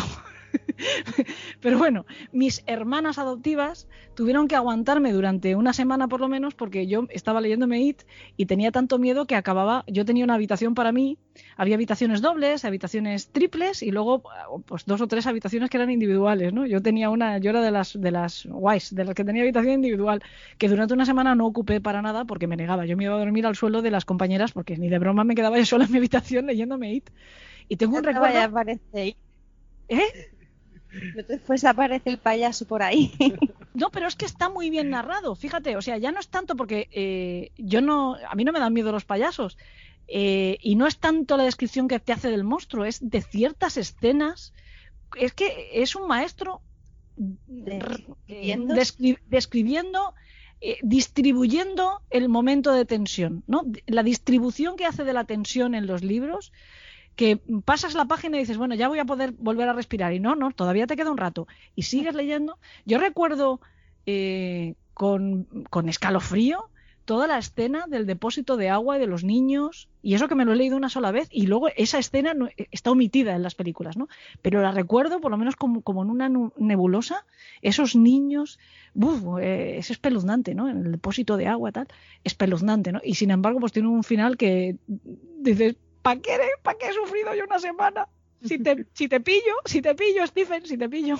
Es que, es que No yo sé qué creo te hago. que él ha mencionado varias veces en, en entrevistas ¿no? que eh, la capacidad que tiene él para provocarnos ese terror se basa mucho en sus terrores, sus propios terrores Sí. infantiles, ¿no? O sea, de, de la, de la mente infantil. De que, bueno, vamos creciendo, no, nos hacemos más maduros, más pragmáticos y tal. Pero es cierto que el, el terror de un niño es un terror muy, muy chungo, ¿eh? Claro, es que ahora nos parecería ridículo con la edad que tenemos sentir miedo de los zombies. Y yo tenía pavor. Pero es que yo sentía pavor de los vampiros, de los zombies, de los hombres lobo, porque las películas también entonces, el personaje que te presentaban era terrorífico. Terrorífico y atormentado, porque Drácula tiene una historia dramático-romántica detrás que eh, te hace también sentir cierta compasión. Pero los vampiros de mi época eran el psicópata perfecto. Sí, sí, Eh, totalmente. Eh, el psicópata, el psicópata además, eh, más del mito, ¿no? Lo que ahora entendemos como, como un poco mítico, mítico, que el psicópata de verdad tampoco es así, pero esa- ese componente seductor, extraordinariamente inteligente, que le atribuimos de forma romántica al, al, a- al psicópata, un poco también personificado en Aníbal Lecter, un psicópata se parece en lo que Aníbal Lecter no sé, lo que un huevo en una castaña, posiblemente, ¿no? Alguno hay, alguno hay, pero bueno, pues a lo mejor Ted Bundy, si quieres, ¿no? Pero no es lo normal, ¿no?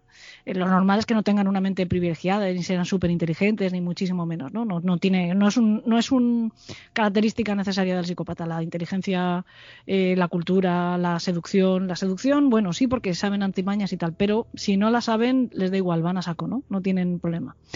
En, en cualquier caso, el, el vampiro de mis tiempos era psicopático total psicopático total, ¿no? O sea, te seducía, pero lo que quería era chuparte la sangre. Déjate.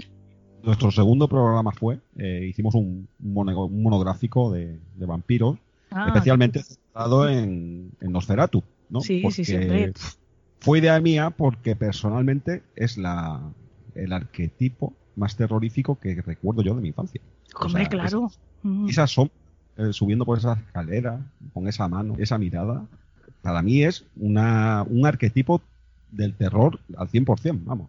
Sí, sí, sí, estoy completamente de acuerdo, completamente de acuerdo. Y mira, tú has mencionado a Stephen King. Eh, y además antes fuera, antes de empezar a grabar, hemos estado eh, poniéndonos al día. Resulta que somos todos más, somos de la misma quinta. Sara es un poco más joven que nosotros, bueno, bastante más, pero más o menos. Seguro que también tiene esta referencia, ¿no? Eh, de televisión, que es Shameless Lot, el misterio de Shameless Lot. Eh, ¿Cuántos de nosotros, de nuestra generación, hemos tenido pesadillas y hemos conseguido dormir en aquellos tiempos después de haber visto la escena del niño flotando en la ventana? Y la estética vuelve a ser un poco la del Nosferatu. Sí, sí, sí. De hecho, eh, él, él describe al vampiro así porque él es de la opinión que el vampiro no tiene que ser guapo y elegante, que el vampiro tiene que ser feo y repulsivo. Hombre, claro. Entonces, él se, él se basa en, la imagen de Nosferatu totalmente. Y con la serie esta de Silent Lot, yo tengo en la memoria todavía, la mañana siguiente, eh, que emitieran el capítulo este, que era una, era una, una película, creo. No, no, no recuerdo. Es una, es una, lo que llaman ahora una miniserie, ¿no? Como la de It en su día, la de It, la original, aquella, también se emitió como miniserie.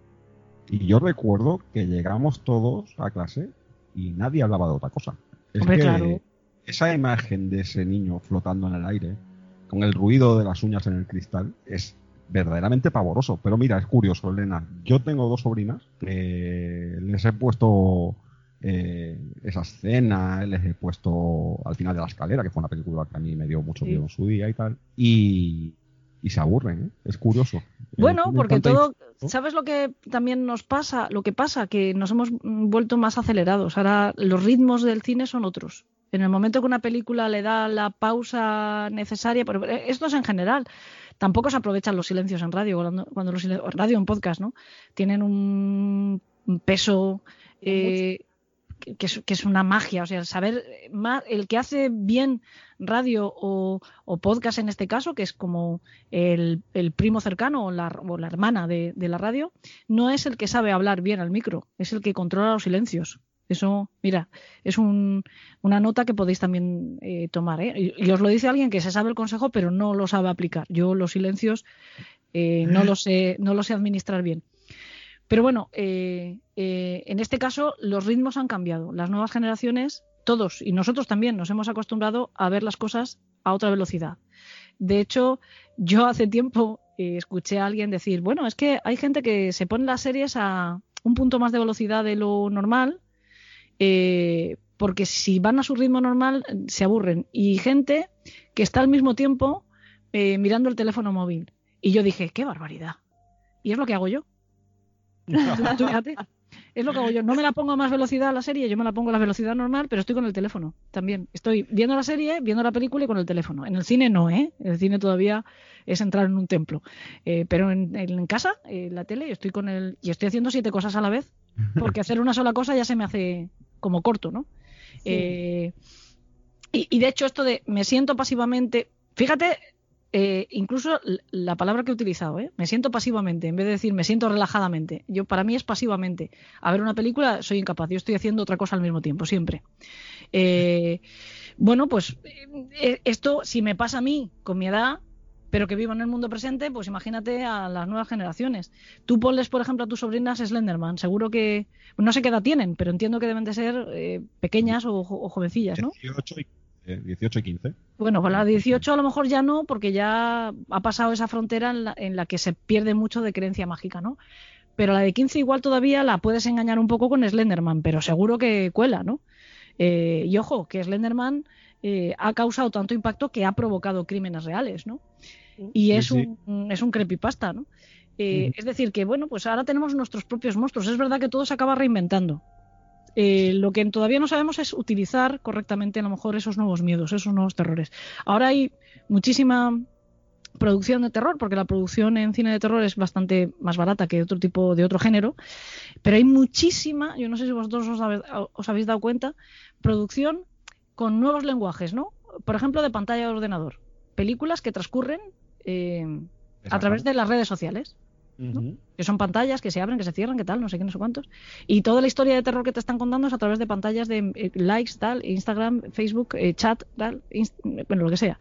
O, de, o, o esa moda que ya está un poco pasada, pero que también en su día eh, era, era, bueno, a- toneladas de películas con ese lenguaje que era el de cámara subjetiva, como si estuvieras grabando con el móvil, Sí. tipo selfie y tal, ¿no?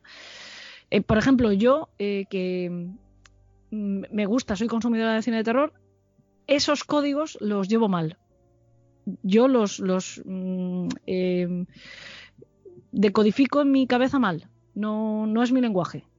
¿no? Todavía, afortunadamente, tengo otros ritmos más pausados.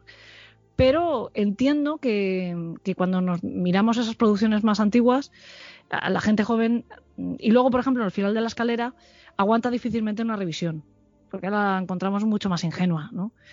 Sobre todo si te has metido en temas más de misterio, un poquito más en serio, pues las psicofonías que aparecen en esa peli, mm, vamos a ver, ya quisiera cualquiera. Efectivamente. Es un poco- Sí, sí. Pero bueno, es una licencia porque si no, no tendría gracia la peli, ¿no? Ujú. Sí, pero sabe jugar muy bien, pues precisamente con, lo Con los tiempos. Con los tiempos y Exacto. con lo que verdaderamente eh, creo yo personalmente, una opinión muy personal, que es lo que teme el ser humano, que es lo Sí, que sí, no sí, ve. estoy de acuerdo, estoy de acuerdo.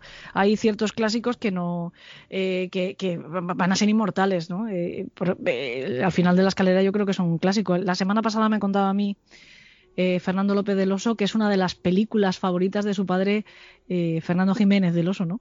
Y si el maestro Jiménez del Oso consideraba que al final de la escalera era una gran película de terror, esto va a misa, eso no se discute, eh, está, está clarísimo, ¿no? Eso, ahí no hay más, nada más que decir. No hay que objetar que- nada. Lo he, lo he leído, lo he leído en, en un tuit precisamente lo que estás lo que estás contando, sí, efectivamente.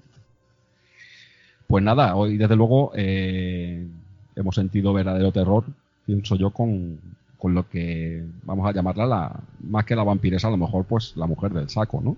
Sí, Eh, yo creo que encaja mucho mejor, ¿no? La mujer la- Porque además, una cosa que no hemos contado es como se dice que ella secuestraba, que era justo echándoles una toquilla por encima a los niños, ¿no? Se acercaba a los mercados cuando las madres estaban haciendo sus mandados y les echaba una toquilla o los envolvía con los pliegues de su vestido. Y así se los llevaba, ¿no? Efectivamente, como si los envolvieran en una capa, un saco y, y los volvía eh, ya invisibles. Ella se hacía humo, ¿no? Y desaparecía de allí. Pues nada, Elena, eh, ha sido un, un placer tener esta charla contigo. Hemos aprendido un montón. No, yo espero que, sobre todo, hayamos disfrutado, que hayáis disfrutado lo mismo que yo charlando con vosotros. Eh, perdonad que nos hayamos ido un poco por los cerros de Úbeda, pero bueno, es, un- es también es un placer. El que gusto.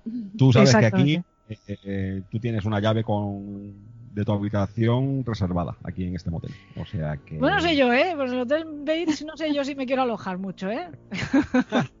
Solamente tenemos la figura de una madre por ahí un poco escondida, pero ya está, ¿eh? No da problema. Bien, bien. Y, al- y algún que otro pájaro disecado, ¿no? Supongo, como decoración. También. Por aquí somos aficionados a la taxidermia, sí. Bueno, será un placer, desde luego, alojarme muchas más veces, tantas como queráis vosotros, en el, en el Bates Motel. Pues nada, para nosotros ha sido un, un lujo tener un, un trocito del, del país de los horrores aquí en nuestro motel. Muchas gracias, Elena, por todo. Gracias a vosotros. Pues muchas gracias, Elena. Buenas noches. Buenas noches.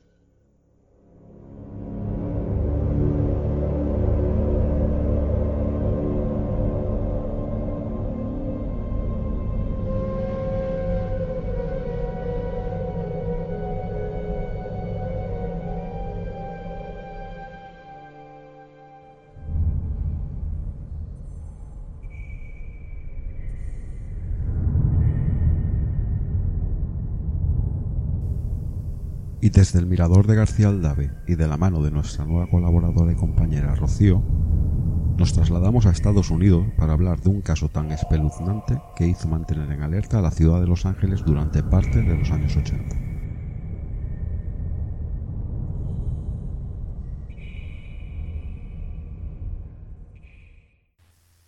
Ricardo Levia Muñoz Ramírez, El Paso, 29 de febrero de 1960, más conocido como Richard Ramírez, también conocido por el apodo de Night Stalker, el merodeador de la noche. Fue un asesino en serie estadounidense que mató a 14 personas en la ciudad de Los Ángeles entre los años 1984 y 1985.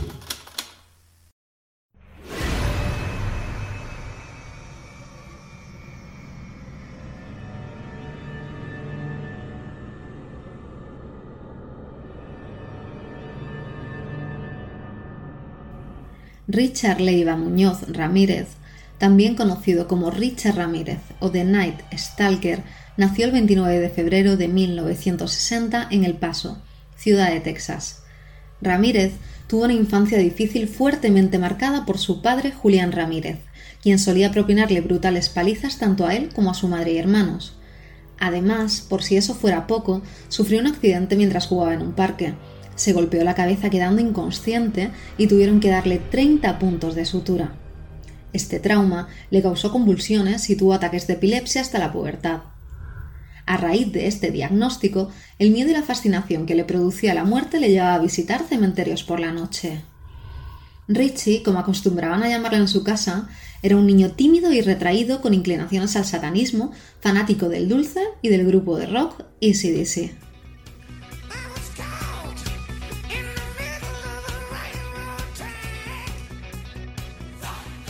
También admiraba fervientemente a su primo Mike, un boina verde y veterano condecorado de la guerra de Vietnam. Este no era precisamente un héroe. Michael contaba a Richard con todo lujo de detalles sus aberrantes crímenes bélicos. De hecho, documentaba con fotografías las atrocidades que cometía.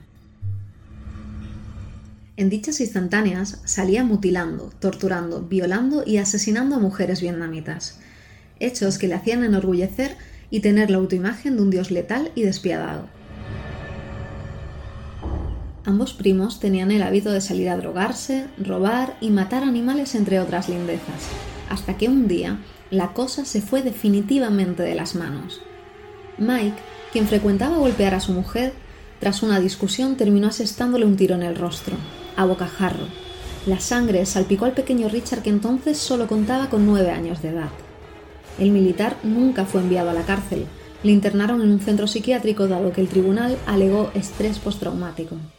Este hecho supuso el comienzo de una escalofriante e intensa carrera delictiva. Sus primeros pinitos fueron mientras trabajaba en un hotel. No conforme con entrar en las habitaciones de los huéspedes a robar, en una ocasión intentó violar a una mujer. Por fortuna apareció el marido de esta y golpeó a Richard. El matrimonio lamentablemente no presentó cargos, pero esta anécdota sería solo un aperitivo para lo que estaba por venir. Una vez establecido en Los Ángeles, comenzaría la pesadilla. El 28 de junio de 1984, Ramírez estuvo consumiendo cocaína. Salió de casa absolutamente drogado y estacionó su coche frente al hogar de Jenny Bainkoff de 79 años de edad, quien dormía plácidamente en su cama fue apuñalada de forma brutal, cortándole prácticamente la garganta de modo que casi quedó decapitada. Para finalizar, abusó sexualmente del cadáver de la anciana y también robó lo que pudo. El 17 de marzo de 1985 les tocó el turno a dos compañeras de piso, María Hernández de 22 años y Dailo Kasaki de 34. María fue sorprendida en el garaje. El asesino le disparó en el rostro, pero ella puso las manos por instinto y solo quedó herida. Cayendo al suelo fingió estar muerta. Cuando entró en la casa, Richard descubrió a Dailo Kasaki, que al escuchar el estruendo se había escondido detrás de un sillón, pero cuando inquieta por saber qué pasaba se asomó, él le disparó en la frente ejecutándola. Perdió su gorra por el camino, gorra que la policía encontraría más tarde. Subió al vehículo en un estado frenético, dispuesta a seguir buscando presas, cuando atisbó a Chia Lian Yu, una mujer que iba conduciendo su automóvil. La siguió y la obligó a pararse. Ella comenzó a increparle y él sin pensarlo le dio dos tiros en el pecho. Unos vecinos de la zona más tarde declararían en el juicio. Yu aún seguía con vida cuando vino la policía. Aguantó hasta que acudió la ambulancia, pero instantes después moriría. La autopsia señaló que las balas utilizadas en este asesinato eran de la misma pistola que se había usado en el otro crimen. El 27 de marzo, el sádico Ricci cometería uno de los homicidios más espeluznantes de su historial. Vicente Sacchara era un jubilado italiano de 64 años que vivía con su esposa Maxine de 44. Ese día, alguien llamó a la puerta, pero él no tenía pensado abrir. Por contrario, su mujer insistió en que lo hiciera. Alentar a su marido a algo tan aparentemente inocente como abrir la puerta esa tranquila mañana fue la peor decisión que podía haber tomado. El señor abrió y el psicópata entró. Le empujó y le mató de un disparo en la sien. Se dirigió hacia Maxine y le asestó un tiro en la cabeza que no consiguió matarla. Mientras agonizaba, la violó, la apuñaló en el cuello, abdomen, ingles, pecho, vagina y cara, Trató de cortarle un seno, pero como no lo consiguió, le sacó los ojos cuando todavía se encontraba con vida. Sometida a esa cruel tortura, finalmente terminó muriendo. El monstruo dejó su cadáver expuesto boca arriba sobre la cama y por primera vez impregnó con sangre su tenebrosa firma en la pared con el seudónimo Night Stalker, en español acosador nocturno. El 15 de abril continuó con sus andanzas. Entró en casa de William y Lillian Doy de 66 y 63 años, disparó a William encima del labio superior. En consecuencia, la bala entró a través de la lengua y le destrozó la garganta. Buscó a Lillian y la llevó hasta donde estaba su esposo para que le viera agonizar. Después ordenó que le diese el dinero y las joyas que tenía y abusó de ella. William consiguió llamar a la policía aunque no logró articular palabra, pero los servicios de emergencia rastrearon la llamada y se apresuraron a mandar una patrulla y una ambulancia. Richard se había marchado dejando viva a la señora Doy. Los ciudadanos de Los Ángeles estaban atemorizados, incluso los periódicos ya se referían a él como The Night Stalker. Richard Ramírez vivía entonces en una habitación del afamado Hotel Cecil. Curiosamente, este inmueble ha estado involucrado en horribles crímenes, numerosos suicidios, fenómenos extraños, ha albergado además a asesinos seriales como este al que estamos tratando y el también conocido como estrangulador de Viena. En él también residió la célebre Elizabeth Short, más conocida como la Dalia Negra, una joven que apareció descuartizada y de cuyo asesinato nunca se descubrió el culpable. Elisa Lam y su inquietante muerte también enumera esta larga lista, mayoritariamente protagonizada por mujeres. Considerables hechos anómalos y escabrosos ocurrieron en ese lugar donde casualmente Ramírez, que era el demonio en persona, se instaló ahí durante los meses de julio y agosto de 1985 desde el mismísimo Hotel Cecil salía a matar y al regresar tiraba la ropa ensangrentada en los contenedores de la puerta trasera. Malvia Keller, de 83 años, y su hermana inválida Wolf Blanche, de 80, serían las siguientes víctimas. Mientras dormían, golpeó a Malvia en la cabeza con un martillo. Luego, también del mismo modo, agredió a Wolf, le arrancó el camisón y la atacó sexualmente mientras gritaba presa del pánico y del dolor. A posteriori, Cogió un labial y dibujó en el muslo de la anciana inválida una estrella de cinco puntas y un pentagrama que también trazaría en la pared. Las mujeres permanecieron agonizantes dos días hasta que la policía las encontró. Wolf logró salvarse, sin embargo Malvia no tuvo esa suerte. Ruth Wilson, de 41 años, se despertó en mitad de la noche deslumbrada por la luz de una linterna que apuntaba sobre su cara. Ramírez había conseguido entrar rompiendo el cristal de una ventana, se dirigió a la habitación donde dormía su hijo de 12 años y puso el cañón contra la cabeza del niño amenazando a Ruth de que no gritara. Luego le encerró en un armario. Ella, con intención de sosegarlo y pensando que solo se trataba de un ladrón, le dio cuanto poseía, un collar de oro y diamantes, joyas y dinero. Una vez recogido el botín, le amarró las manos a la espalda con unas medias para terminar forzándola. La mujer Tuvo la astucia de fingir que disfrutaba, incluso le aseguró que era muy bueno para su edad.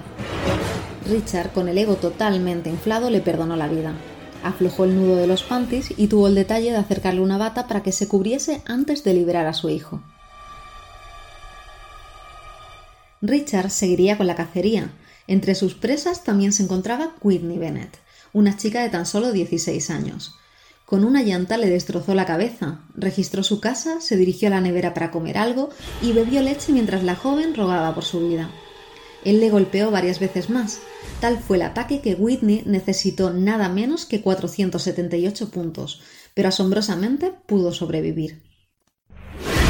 El 7 de julio atacó con una barra de hierro a Joyce Lucille Nelson de 61 años y esa misma noche a Sophie Dickman, una enfermera retirada de 63. Todo sucedió a las tres y media de la madrugada.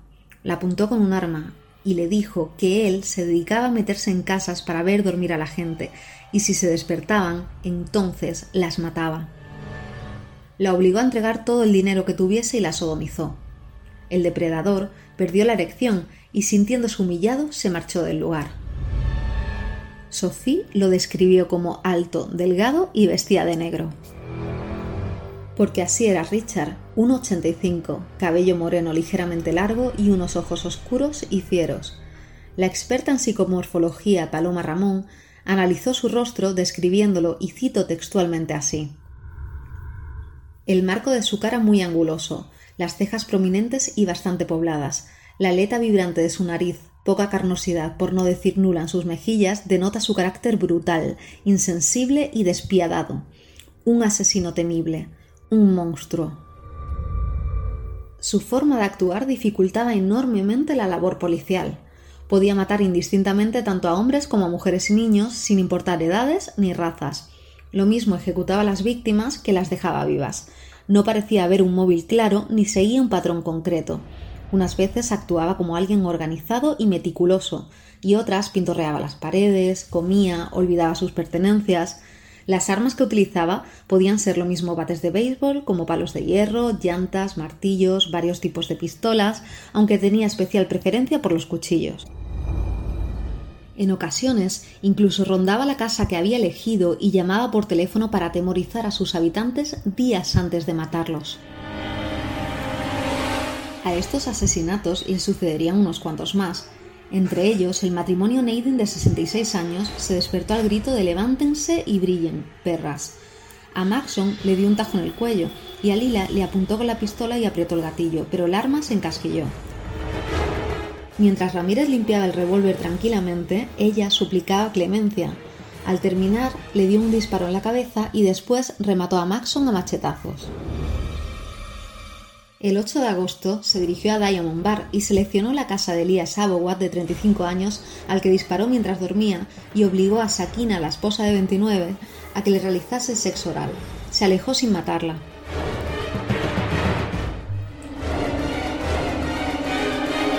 Después del ataque al matrimonio Abowat, decidió cambiar la zona donde mataba. En el lago Merced, en San Francisco, les tocó el turno a Peter Pan y a su esposa Bárbara. Tras asesinar al hombre y abusar de ella, le disparó en la columna vertebral dejándola inválida. Culminó su obra plasmando con un pintalabios un pentagrama y una frase del grupo heavy Judas Priest. El apodo Night Stalker no solo le venía al pelo por sus violentas hazañas, sino por la costumbre de acompañar sus sanguinarios pasos al ritmo de la banda australiana ECDC.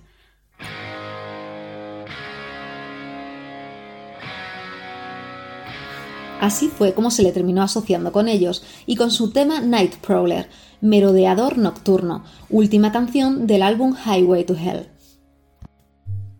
La letra de la canción curiosamente reza cosas como en alguna parte un reloj da la medianoche, alguien pasea sobre tu tumba y no sentirás el acero hasta que te haya atravesado la espalda.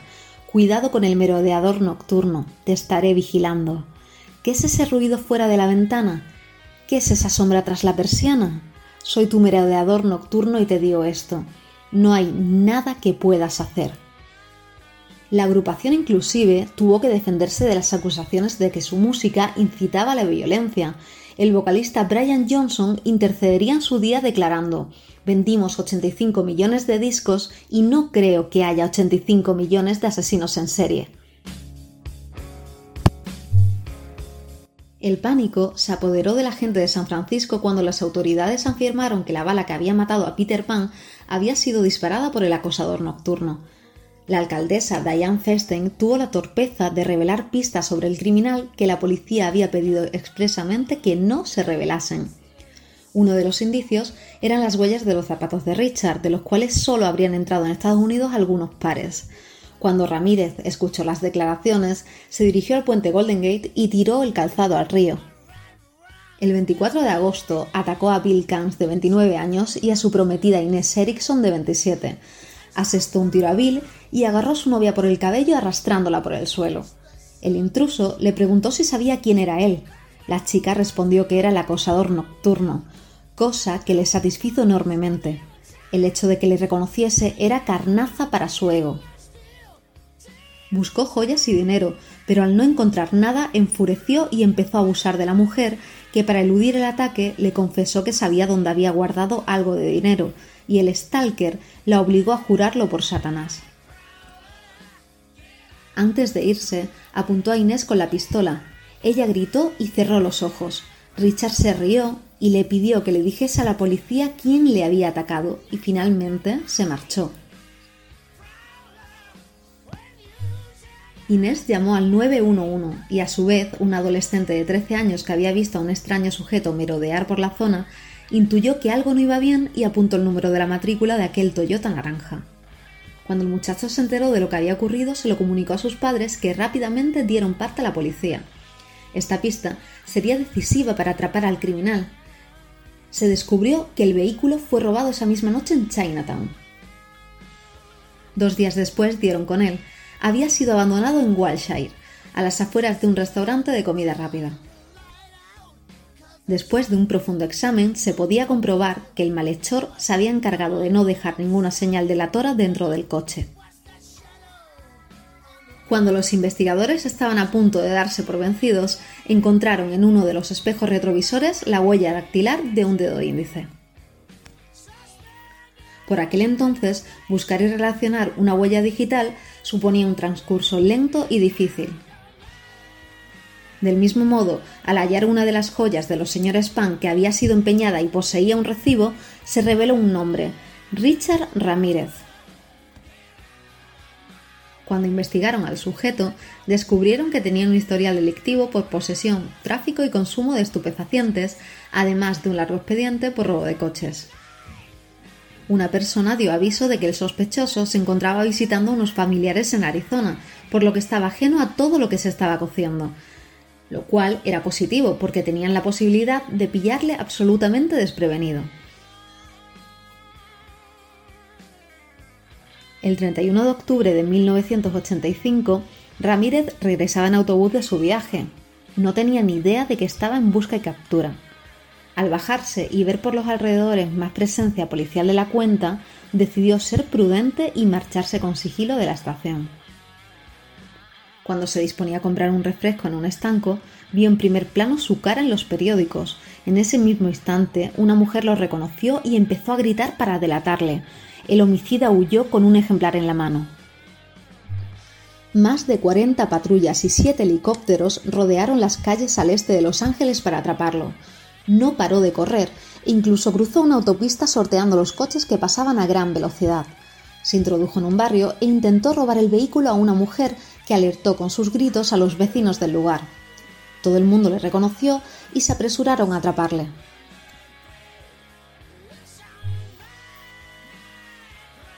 Una vez cazado, fue la propia policía quien tuvo que salvarle del linchamiento.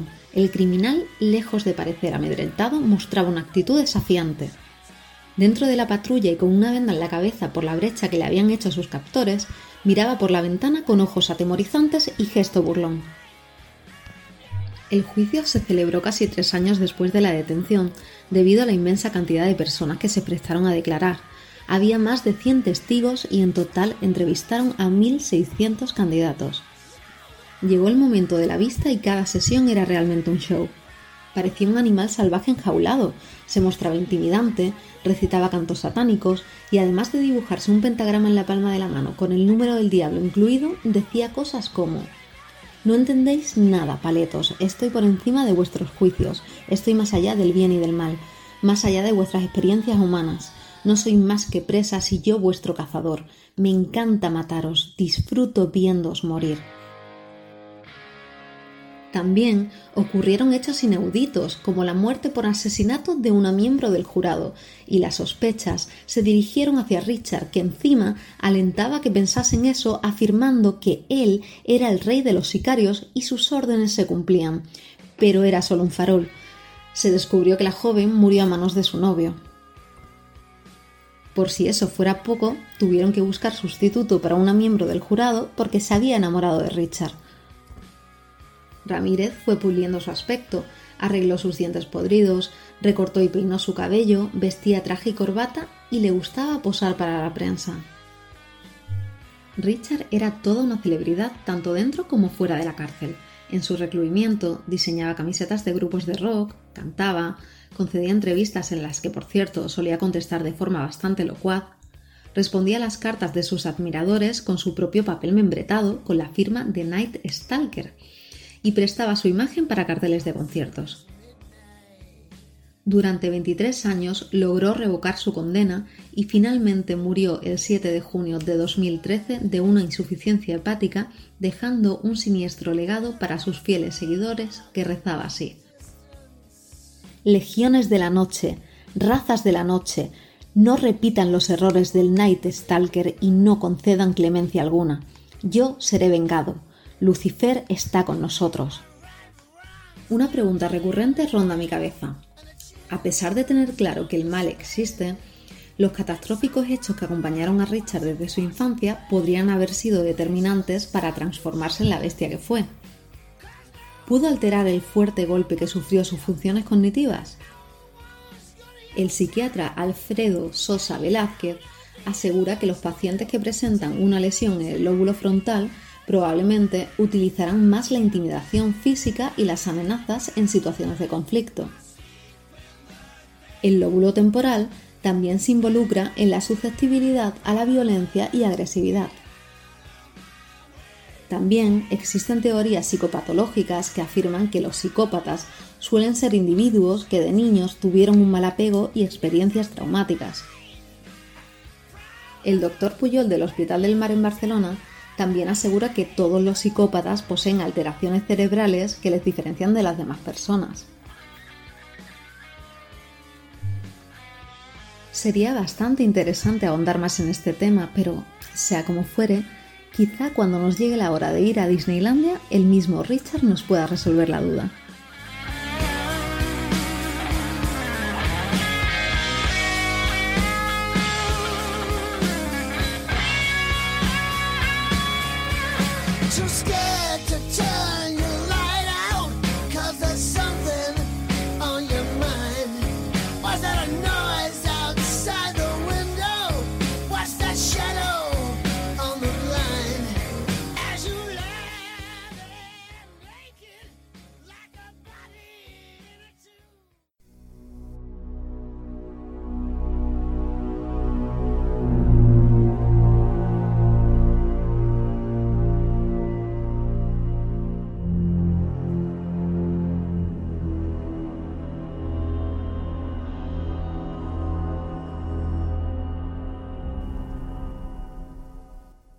Hemos estado hablando con Elena Merino de un caso en el que vemos hasta qué punto la maldad no tiene límites. Sin embargo, y aunque Enriqueta Martí está considerada como una asesina en serie, realmente no se adapta a la definición de lo que eso significa, ¿verdad, Sara? Así es, verás. Si nos ceñimos a lo que es la definición de un asesino en serie, estamos hablando de una persona que asesina a dos o más personas en un extenso espacio de tiempo con un periodo de, vamos a llamarlo, enfriamiento entre cada crimen y cuya motivación se basa en la gratificación psicológica que le proporciona cometer dicho acto. Ese término fue acuñado en 1981 y el primer criminal al que se le imputó fue a Ted Bundy, después de que asesinara y violara a cerca de 40 chicas y fuera condenado a muerte por ello. Pero de él creo que vamos a hablar en otra ocasión. Sí, desde luego que Ted Bundy da para otro programa de crónicas del asesino completo, ¿verdad? Sí, la verdad es que hay que detenerse en este personaje como en muchos otros que han cometido este tipo de actos, ¿no? Desgraciadamente tenemos en la historia tanto de nuestro país como de otros países del mundo en el que este tipo de crímenes se han cometido y además tienen algo en común, ¿no? Entonces, personajes como Ted Bundy o Charles Manson necesitan un capítulo aparte.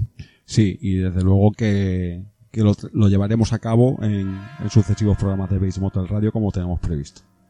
Pero si existe este, este término de asesino en serie, eh, es gracias a la labor que hizo la gente del FBI John Douglas y su compañero Robert Redler. De hecho, estamos, hay una serie que se llama Hunter que con los nombres cambiados y tal, cuenta muy bien la vida de, de cómo empezó el tema este de empezar a analizar a los psico-killers. Y es que debido a la gran proliferación de casos de asesinatos múltiples que había en Estados Unidos en la época de los 60, el FBI creó la unidad de ciencias del comportamiento y pusieron a su cargo al joven Douglas, ¿no? Así fue. Este joven que contaba en esa época con 32 años, se dedicó junto con su compañero Robert a visitar las distintas cárceles de Estados Unidos en donde cumplían condenar 36 asesinos de este tipo. A ver, ellos se dedicaron a estudiar la forma que tenía cada caso, cada criminal, y al ser tan exhaustivo, se pudo dibujar un perfil psicológico de este tipo de personas, encontrando una serie de características en su personalidad que se repetían entre ellos. Vamos a decir que ellos fueron las primeras personas en crear los primeros perfiles criminales del FBI. Tenían algo en común todos los asesinos. Habían sufrido abandonos o malos tratos en su infancia, en su edad escolar habían sido o acosadores o víctimas de acosadores, muchos de ellos habían cometido algún crimen de índole sexual, lo que le daba a ellos una sensación de poder. Eran narcisistas, eran manipuladores y maltratadores de animales y, sobre todo, no tenían ningún tipo de remordimiento por sus actos. De hecho, eh, estamos hablando ya de una época bastante cercana en el tiempo. Realmente los 60, eh, en comparación a día de hoy, es, fue ayer, ¿no? Imagínate todo lo que ha habido, todos los asesinos seriales que ha habido antes de estos sucesos, como hemos estado hablando de Enriqueta Martí, por ejemplo, ¿no? Eh, lo que hubieran hecho a lo mejor los, los investigadores de esa época con toda una base de datos donde se, se cumplen una serie de patrones que identifican a este tipo de asesinos. Sí, él se dedicó a ser tan mijita, ¿no? Vamos a llamarlo así, o tan meticuloso en cada caso, a ver un perfil. Se llevó más de 20 años estudiando este tipo de, de asesinos, ¿no? Y es más, en el caso en el que hubiera habido dos asesinatos que se parecieran en cualquier estado de los Estados Unidos, directamente lo llamaban y él era capaz de decir qué edad posiblemente podía tener, qué raza era y daba un perfil para que para ayudar a los agentes a encontrar el asesino que estaba cometiendo estos actos, ¿no? Eso sí, después de estar tanto tiempo estudiando a este tipo de criminal, le quedó una cosa muy clara. Y es que estas personas no tienen un gen que les haga ser así, sino que caminan hacia la maldad. Aunque muchos en su defensa a la hora del juicio intentaran demostrar por medio de sus abogados que tenían algún trastorno mental que les condujera a ese tipo de conducta, ¿no? Hombre, y realmente a día de hoy eh, las defensas en este tipo de casos o cualquier tipo de asesinato siempre tiran, intentan tirar de ese hilo, ¿no? De, la enfermedad mental, ¿no? Así, no es lo mismo cumplir condena y mucho menos en Estados Unidos que te pueden a día de hoy algunos de los estados a, a llevar a una pena de muerte, ¿no? Que estar en un, en un centro psiquiátrico. Y eso es algo que este tipo de personas intentaban evitar, ¿no? Más bien su defensa. Entonces está, está claro que Douglas llegó a la conclusión de que la maldad humana existe realmente. O sea, de que hay gente que nace, bueno, incluso se puede llegar a hacer malvada. Sí, porque no hay un, según él, según nos cuenta, no hay un gen que predisponga a que seas malo, ¿no? Simplemente, inclusive por muy mal que lo hayas pasado en tu, en tu infancia, eh, no eres malo por lo que te hayas pasado, sino estás predispuesto mental, eh, psicológicamente o vas para la maldad. Tú tienes la opción de elegir ser bueno o ser malo y esta gente directamente la maldad era lo que le, le atraía, ¿no? Y él es lo que, lo que comenta, que la maldad existe, yo personalmente comparto esta opinión, aunque sea muy personal. Yo creo que, hay gente que es mala por naturaleza. Pero si los casos de asesinos en serie no son incomprensibles, dado que no llegamos a entender cómo una persona puede llegar a realizar estos actos, más nos cuesta digerir cuando su protagonista tiene una edad bastante corta. Por desgracia, contamos con varios sucesos en los que la inocencia de un niño desaparece hasta convertirse en unos verdaderos monstruos, ¿no?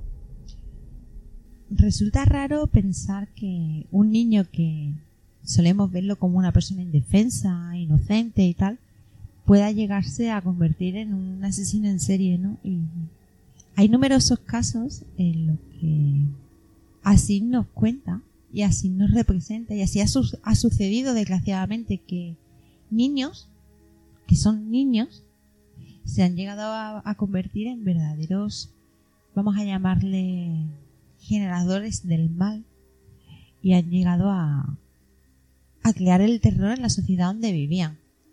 Y es que a veces, amigos oyentes de Bates Motel Radio, las apariencias engañan. Jesse Harding Pomeroy, 29 de noviembre de 1859, Charleston, Massachusetts. Fue un criminal estadounidense que se convirtió en la persona más joven condenada por delito de asesinato en primer grado en la historia del estado de Massachusetts. Es uno de los primeros casos famosos de niño asesino. También fue conocido por los sobrenombres de El sádico bribón, El diablo rojo, El chico torturador o El demonio. Y es que esto es lo que pasó con Jesse Pomeroy, un chico que tuvo una infancia dura y llegó a pasar a la historia como uno de los primeros niños asesinos del mundo es justo lo que pasó con, como tú has dicho, ¿no? Con Jess Harding Pomeroy, ¿no? Nació el 29 de noviembre de 1859 en Charleston, en Massachusetts. Era el segundo hijo de un matrimonio formado por Thomas y Ruth Ann Pomeroy. Su infancia no fue fácil. Se dice que su padre era alcohólico y cuando se enfadaba se llevaba a sus hijos a una cabaña en donde los desnudaba y los golpeaba continuamente. Pero lejos de causarle terror a Jesse, empezó a sentir placer con esas palizas a las que era sometido. Y ya vemos que se cumple una de las constantes, ¿no? En, el pasado de los psico-killers, ¿no? El maltrato paternal. Sí, así es, aunque el FBI catalogó que se repetía más el hecho de que fuera la madre el que lo maltratara o abandonara. En este caso vemos que, que el padre era el que sometía a los niños, ¿no? Y Jesse, en vez de sentir terror, que es lo que generalmente se suele ocurrir, ¿no? Cuando tus padres te maltratan, tienes miedo a, la figura paterna. Él sin embargo sentía placer. Algo que a lo mejor una persona normal no, no alcanza a comprender realmente cómo puedes sentir un gusto o un placer en el hecho del que te maltraten. Sí, pero me llama la atención, ¿no? Eh, es una constante que se cumple mucho, o por lo menos que yo veo observando, ¿no? El tema del, del, alcoholismo en la figura paterna, ¿no? Y, eh, sobre todo hasta bien pasada la época de la Gran Depresión en Estados Unidos, sí que es cierto que en familias desestructuradas o con pocos recursos, el, progenitor es el que se suele dar a la bebida. Y sí que es cierto que en este caso es curioso que nuestro protagonista eh, sienta placer por, por el tema de las palizas, ¿verdad? A mí por lo menos me llama la atención. Quizá es porque no entiendo eh, el concepto que he dicho antes, ¿no? En vez de, de atemorizar, el llegar a sentir placer porque te estén maltratando, no sé, la mente es muy compleja, ¿no? Y yo no soy especialista en esta materia y deberíamos, no sé, quizás algún psicólogo o algún psiquiatra nos lo podía explicar mejor. O Elena. Sí, o Elena, ¿no? Que es especialista en, en estas lindes, ¿no? Pero eh, a mí el hecho de que alguien me maltrate o me someta, como el caso en el que fue Jesse, ¿no? A mí por lo menos, si yo me pongo en su lugar, la Gran Depresión, veníamos de la guerra de secesión en Estados Unidos, después pasamos los años 20 con que al principio fueron muy bien y después se acabó como acabó en todo el mundo. De hecho, de hecho, el tema de la guerra de secesión, ahora más adelante vamos a hablar de ello, ¿no? Es curioso cómo Jesse utilizaba eh, toda la mitomanía del tema de la guerra de secesión para seducir ¿no? Que es de lo que nos ha estado hablando Elena anteriormente, ¿no? El tema de la seducción del sociópata. Es una constante que se repite en este tipo de, de personas, ¿no? Porque si nos venimos a épocas más recientes, como el caso de Charles Manson, que fue en la época de los 60, con todo el apogeo hippie estadounidense o, el mismo Ted Bundy, ¿no? Eh, que fue condenado en, los años finales de los años 70 eh, la seducción ya sea de una manera u otra porque cuando estamos hablando de seducir no estamos hablando de seducir de una manera eh, sexualmente no sino inclusive carisma estamos hablando de carisma. Sí más bien de carisma no de Bandy por lo menos lo que tenemos eh, en mente es un tipo normal un poco atractivo tenía su educación tenía su cultura. Charles Manson ya ya hablaremos en futuros programas pero Charles Manson no era atractivo no era una persona que por ejemplo te atrayera o te sedujera a primera vista, ¿no? Sino que simplemente le tocó vivir una época... De hecho, vamos, era un aspecto bastante repulsivo.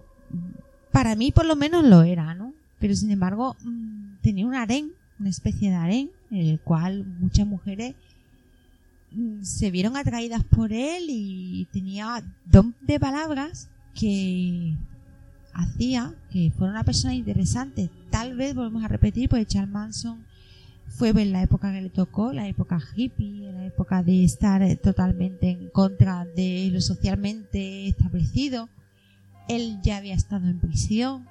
Quizás por ese tema de ir en contra de lo que nos decía la sociedad, de, de encarar el mundo como nos lo estaban impuestos, quizás por eso tenía esa especie de harem en su, a, su alrededor y tenía tantas mujeres que lo seguían, ¿no? Porque si vemos en la familia, la mayoría de, los componentes eran personas femeninas, que no eran... Había de los dos sexos, pero generalmente eran las mujeres las que se sentían atraídas tanto por su palabra como y además, Y además, si, si veis las fotos, eh, eran personas bastante atractivas, ¿no? O sea, no eran, desde luego, gente de Malver. Pero bueno, ya trataremos el tema de Manson en, sucesivos programas, ¿no?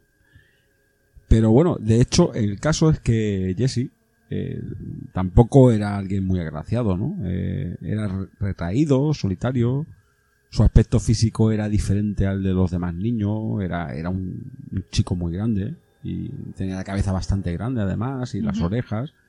No era muy guapo y encima es que además es que su ojo derecho carecía de iris y pupila, le daba un, aspecto bastante, si no repulsivo, pero sí bastante siniestro. Es por eso que quizá los niños del barrio abusaran de él cuando era más pequeño, a pesar de los ataques de nervios e ira que tenía de vez en cuando, ¿no? Sí, vamos a ver, eh, era un niño que había sido y estaba siendo sometido por su padre, ¿no? De cualquiera de las formas. Algunos, según nos cuentan, ¿no? no está muy claro. Maltrato seguro.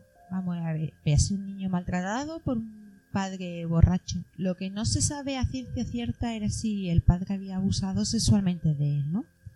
Pronto, a una edad muy temprana, empezó a aflorar su malicia. Tanto que en su casa no podía haber animales de compañía ya que Jesse se encargaba de ejecutarlos. Otra cosa que se suele cumplir en los, en los sociópatas, ¿no? El maltrato animal lo que ahora mismo es conocido como la triada de McDonald's, ¿no? Exactamente. Eh, que consta de lo que hemos mencionado, el maltrato animal, el neuresis, que básicamente consiste en hacerse pis en la cama, y la piromanía. Exactamente. Aunque de él no tenemos constancia de ninguna de las dos cosas que has dicho, ¿no? Ni neuresis ni piromanía pero sí del maltrato al animal, ¿no? La madre tenía una, unas jaulas con canarios y un día aparecieron todos los canarios con la cabeza arrancada. Y además en otra ocasión lo descubrieron maltratando al gato de, de sus vecinos, ¿no? Parece que con estas conductas Jessie ya estaba dando señales de lo que iba a llegar a ser. Al sentir placer por las palizas recibidas, se le sumaba la satisfacción personal que sentía al matar a, esto, a estas criaturas, ¿no? estaba claro que ahí había algo en el que su mente parecía que algo no funcionaba. Y me imagino que el matar animales o matar pajaritos mm, llegó un punto en que dejó de satisfacerle y, y tuvo que subir, el, que subir el nivel, ¿no? Pues sí, hasta tal punto que hizo temblar toda su localidad, ¿no? A ver, estamos hablando de un niño.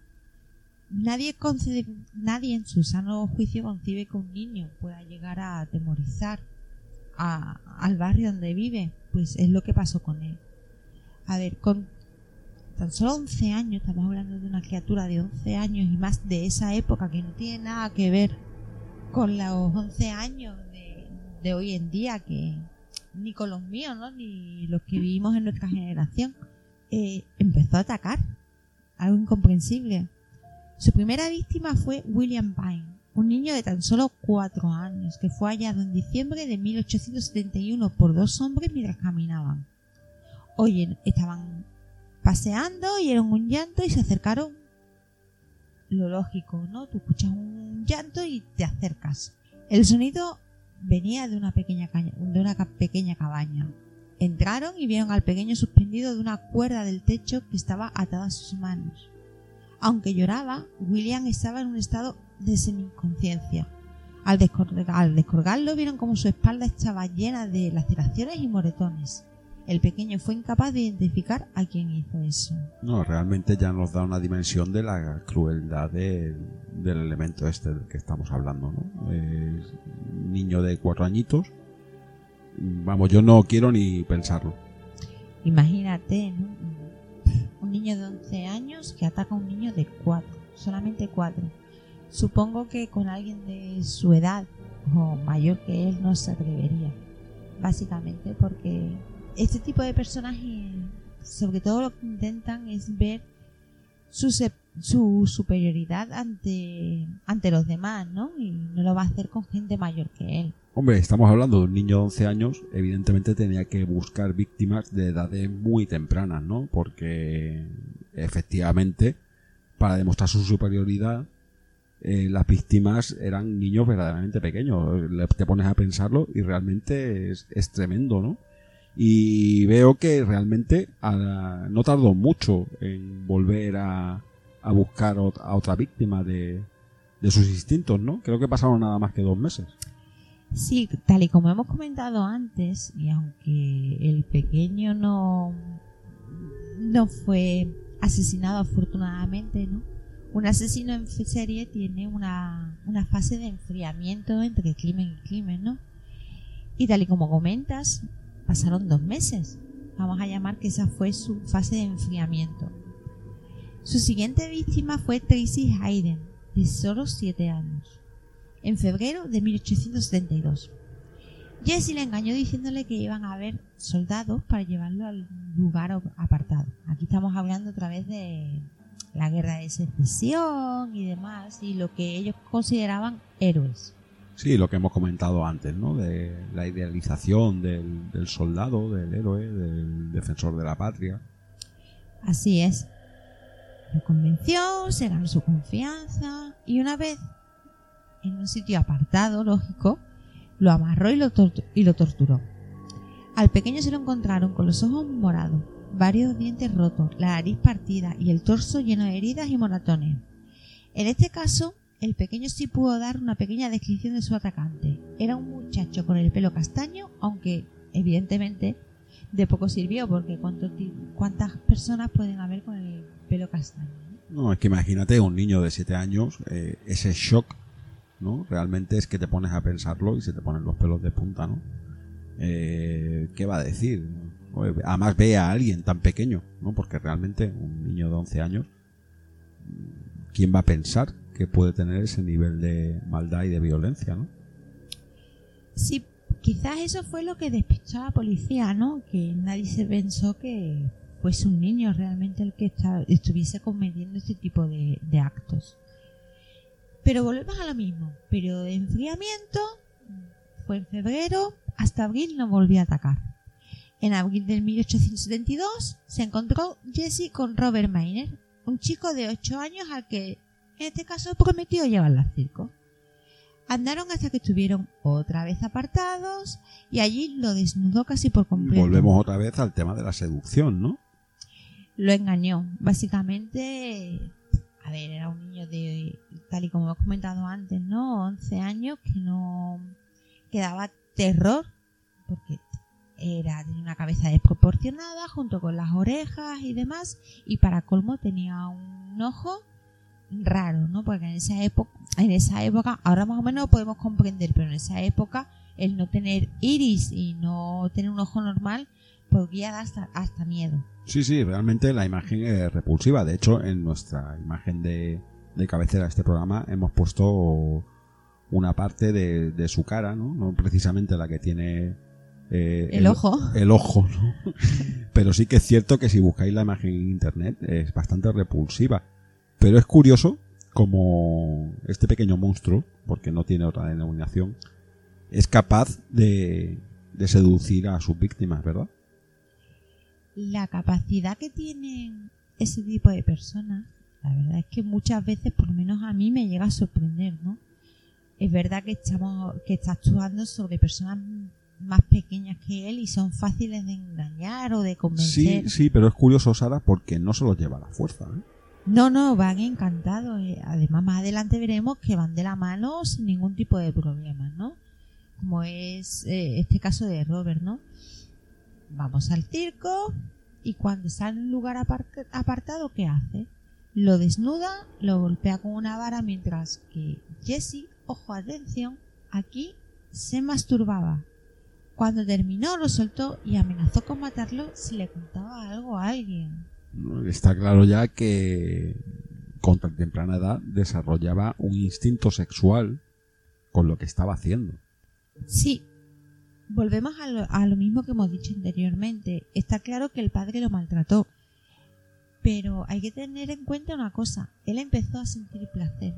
Tenía 11 años. Es verdad que en aquella época la gente se casaba antes y todo lo que ya sabemos, ¿no? Entonces, pero es que es un niño. Quizás lo que él vivió y el placer que él sentía lo intentó mm, llevar al punto en el al que cuando él maltrataba sentir ese placer y empezó a masturbarse no sé la, la mente de una persona así es muy muy compleja y y no se sabe qué es lo que puede estar pensando o sintiendo en ese momento No, es, está claro que es un tipo de fetichismo también, ¿no? El, tema de ver a alguien sufrir o verlo sometido eh, es típico también del un tipo de fetichismo, ¿no? Eh, necesitan ese tipo de experiencia para poder excitarse, ¿no? Volvemos a lo mismo, la sensación de poder, el poder dominar, quizás sea lo, lo más básico en, esta, en este asunto, ¿no? El saberse superior y el saberse que puede con lo que, con lo que él quiere, ¿no? Y quizás sea lo que le pasó a Jesse, ¿no? Pues es curioso porque la policía empezó a buscar a un adolescente de pelo castaño, pero pronto cambiaron el, retrato- el, el retrato robot del chico que tenía atemorizado a todos los pequeños de su ciudad. No se sabe por qué, pero empezaron a buscar a un joven con barba y pelirrojo, por lo que Jesse se sintió a salvo de esta búsqueda. Quizá porque es que nadie podía sospechar que un niño de 11 Exactamente. años fuera capaz de, de realizar estas barbaridades, ¿no? Exactamente, ten en cuenta que la descripción que tendrían era de un chico castaño y tendría que ser mayor. Hemos dicho antes que Jesse parecía, el cuerpo lo tenía más desarrollado de los chicos de 11 años de su época y además el aspecto con la cabeza grande y demás, pues quizás podría parecer mayor de, de lo que era. A lo mejor por eso empezaron a buscar a, alguien, como tú dices, ¿no? Alguien con barba, pelirrojo. Lo de pelirrojo no sé dónde lo han sacado. Porque la primera declaración era que era castaño. Pero no- tampoco sabemos qué es lo que declararon las dos víctimas posterior, ¿no? Volvemos a lo mismo. Periodo de enfriamiento. Se tomó un descanso hasta julio. Y en esta ocasión encontró a un niño desconocido, que no se sabe el nombre, de 7 años, el cual fue golpeado hasta que Jesse, en este caso, alcanzó el orgasmo. Ya era el cuarto caso de maltrato o some- o sometimiento a un menor, ¿no? Entonces la, la policía estaba deseando darle caza. ¿Qué hicieron? pues pusieron una recompensa de 500 dólares a quien pudiera dar cualquier información para dar caza al sádico bribón que era el sobrenombre que le puso la policía. El sádico bribón. Ya tenemos a nuestro pequeño psico-killer bautizado, ¿no? Y creo que su madre algo solía, ¿no? Sí, algo se debería oler, porque decidió trasladarse con su familia al sur de Boston. Tal y como dices, pudo sospechar, pues no lo sabremos nunca, ¿no? Lo que sí puede ser es que después del traslado que tuvo y con lo que sucedió después, no le quedó ninguna duda de que su hijo estaba detrás de los crímenes anteriores y lo que llegaría a ocurrir. Y de hecho me parece que en Boston empezaron a, a ocurrir sucesos muy parecidos a, a su ciudad de origen, ¿no? Donde casualmente cesaron. Exactamente así fue. Terminaron los sucesos en donde vivían y comenzaron donde empezó a vivir. El primer chico que atacó fue a George Pratt. Jesse se lo encontró en la calle y le prometió dinero si le ayudaba a hacer un recado.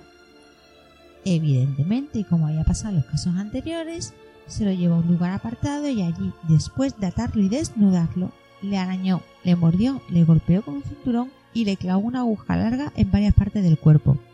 Incluso intentó clavársela en un ojo, pero George se puso en posición fetal y finalmente no pudo hacerlo. Cuando estuvo satisfecho lo dejó tirado y huyó. Fue en ese instante cuando la policía pensó que los ataques estaban producidos por un demente y se dieron cuenta de que no iban a parar. Sí, la policía de esa época llegó a la conclusión de que estaban en- ante un asesino en serie, ¿no? Eh, ya se daban cuenta de la magnitud del, del problema que tenían ante sí, ¿no? Aunque fuera en otra localidad de los anteriores sucesos, eh, la hazaña con la que atacó a este chico fue bastante espeluznante, ¿no? Si era una localidad tranquila y de golpe y porrazo, eh, encuentran una situación así, ¿no? Un chico que después de atarlo le empiezan a clavar agujas, intenta clavárselo en el ojo, después de, de desnudarlo y no estaban acostumbrados a eso, lo más lógico es que pensaran es que no iba a ser un caso aislado como así pasó. Es que imagínate, Sara, hay que ponerse en la época también, en el lugar, ¿no? Me imagino que, yo qué sé, ¿no? Finales del, del siglo XIX, todos se conocen y empiezan a aparecer niños con este tipo de maltrato y con este tipo de, de lesiones y estas salvajadas, ¿no? Me imagino que el miedo sería grande. El miedo era grande, sobre todo cuando vieron que su siguiente víctima era un niño de 6 años, Harry Austin, ¿no? que además de, pro- de propinarle la habitual paliza que hemos estado describiendo antes, incluyó una navaja de bolsillo con la que le hirió los brazos y los hombros de su víctima. Aunque en este caso Harry tuvo una especie de suerte, ¿no? Bueno, Y- entre comillas, ¿no? Porque, desde luego, se- seis añitos. Sí, seis añitos, pero ten en cuenta una cosa, que el sádico bribón se disponía a cortarle el pene cuando notó la presencia cercana de unas personas y huyó de la escena del crimen. Ya estamos viendo que el, el sádico bribón, el- este pequeño monstruo, ¿no? Ya estaba dispuesto a subir un nivel más. Sí, y desgraciadamente, como veremos, lo consiguió, ¿no? Porque a los pocos días, en este caso, no había un periodo de enfriamiento de una especie de dos meses, como habíamos visto anteriormente, ¿no? Sino que quizás porque su anterior acto fue frustrado, a los pocos días eh, se encontró con Joseph Kennedy, que sería su siguiente víctima. A él le obligó a rezar oraciones, pero ojo, con las letras cambiadas diciendo auténticas obscenidades, mientras que Jesse lo golpeaba y apuñalaba. Además le cortó la cara con su navaja y fue tan sádico que lo llevó a la orilla del mar, del mar para ponerle agua con sal en las heridas. Sí, realmente se ve una evolución, ¿no? En, en la maldad de, de este individuo. Eh, cada vez eh, necesita llevar el nivel de crueldad a, a un nivel superior, ¿verdad? Exactamente. Quizás porque volvemos a lo mismo, ¿no? Lo que conoces ya no te satisface, y tienes que subir el nivel como, como has comentado, ¿no? El siguiente en encontrarse con el sádico bribón fue Robert Gold, de 5 años. Al pequeño, otra vez, lo engañó diciendo que lo iba a llevar a ver los soldados, otra vez los soldados, ¿eh? Ten en cuenta en la época que estamos. Sí, estamos en lo mismo, ¿no? Eh, me imagino que, que serían figuras o personajes totalmente idealizados, ¿no? Para, además para niños de tan corta edad, ¿no? Auténticos héroes, ¿no? Ver un soldado para ellos tendría que ser ver... Pues me imagino pues que a lo mejor, yo que sé, ¿no? Eh, serían los superhéroes de la época, realmente. Yo, teniendo en cuenta que lo, lo usó en varias ocasiones, debería ser así, ¿no? Pero ¿qué hizo? En vez de ver soldados, eh, los sometió cerca de una estación de tren. Pero la suerte en este caso se puso un poco de la parte de Robert, ya que justo cuando Jesse iba a empezar a apuñalarlo, se dio cuenta de que estaba siendo observado por varios trabajadores del ferrocarril y tuvo que huir. Pero a pesar de su corta edad y de la paliza recibida porque sí le llegó a pegar, Robert sí pudo dar una descripción más exacta de su atacante. Él fue el que le dijo a la policía que la persona que le había pegado era un joven adolescente de cabellos castaños y con un ojo completamente blanco. Personalmente os voy a confesar que se me está haciendo muy duro hablar de este individuo. ¿eh? Estamos hablando de niños de 5 años, de 7 años. Imaginaos el trauma de estas pobres criaturas. Pues mm, no quiero ni pensarlo. Prefiero tener y verlo desde la distancia relativa porque a mí me cuesta pero por desgracia es algo que, ha ocurrido y no solo una vez, sino que hay varios asesinos en serie con esta edad, ¿no? Ten en cuenta que él empezó a maltratar y a pegar solo con 11 años. Vamos, a mí que no me digan que la maldad intrínseca del ser humano no existe. Pero bueno, eh, gracias a la descripción de Robert Gould, eh, la policía empezó a ir a colegios públicos a buscarlo, ¿verdad? Así fue, ¿no? Ten en cuenta de que ya había dado una descripción más exacta. Quitaron el adolescente más bien ventañero de que se fuese pelirrojo y ya se centraron en un chico muy joven. Claro, es que es difícil imaginar, eh, buscar un perfil de esa edad, ¿verdad? A mí me cuesta. A mí, la verdad, me cuesta y bastante. Pero es eso, empezaron a encontrar a un chico muy joven y sobre todo con un rasgo, un ojo blanco. ¿Cuántos chicos de, puede haber con un ojo sin iris? Sí, muy pocos y encima en, en entornos muy localizados. Pero fíjate lo que son las cosas, ¿no? Eh, en septiembre de 1872 fueron a la escuela de Jesse y, e iban acompañados del joven Kennedy, no de la víctima que acabamos de, hablar, sino de la anterior. Sin embargo, él no logró identificarlo entre todos los alumnos de la escuela, ¿no? No se me antoja muy raro, ¿no? Porque un rasgo tan característico, ¿no? Estamos hablando de, un de un joven, ¿no? De una edad muy corta, con un con un ojo con un ojo así, ¿no? Eh, con, tan tan peculiar, ¿no? Sin sin iris y sin pupila y encima eh, grandote, yo creo que no pasaría muy desapercibido. También nos tenemos que poner en, en su situación. Sí, el miedo también. Exactamente, el miedo, el hecho de ver tantos niños juntos, el y demás a lo mejor hizo que este chico no fuera capaz de identificarlo, ojo, a la primera.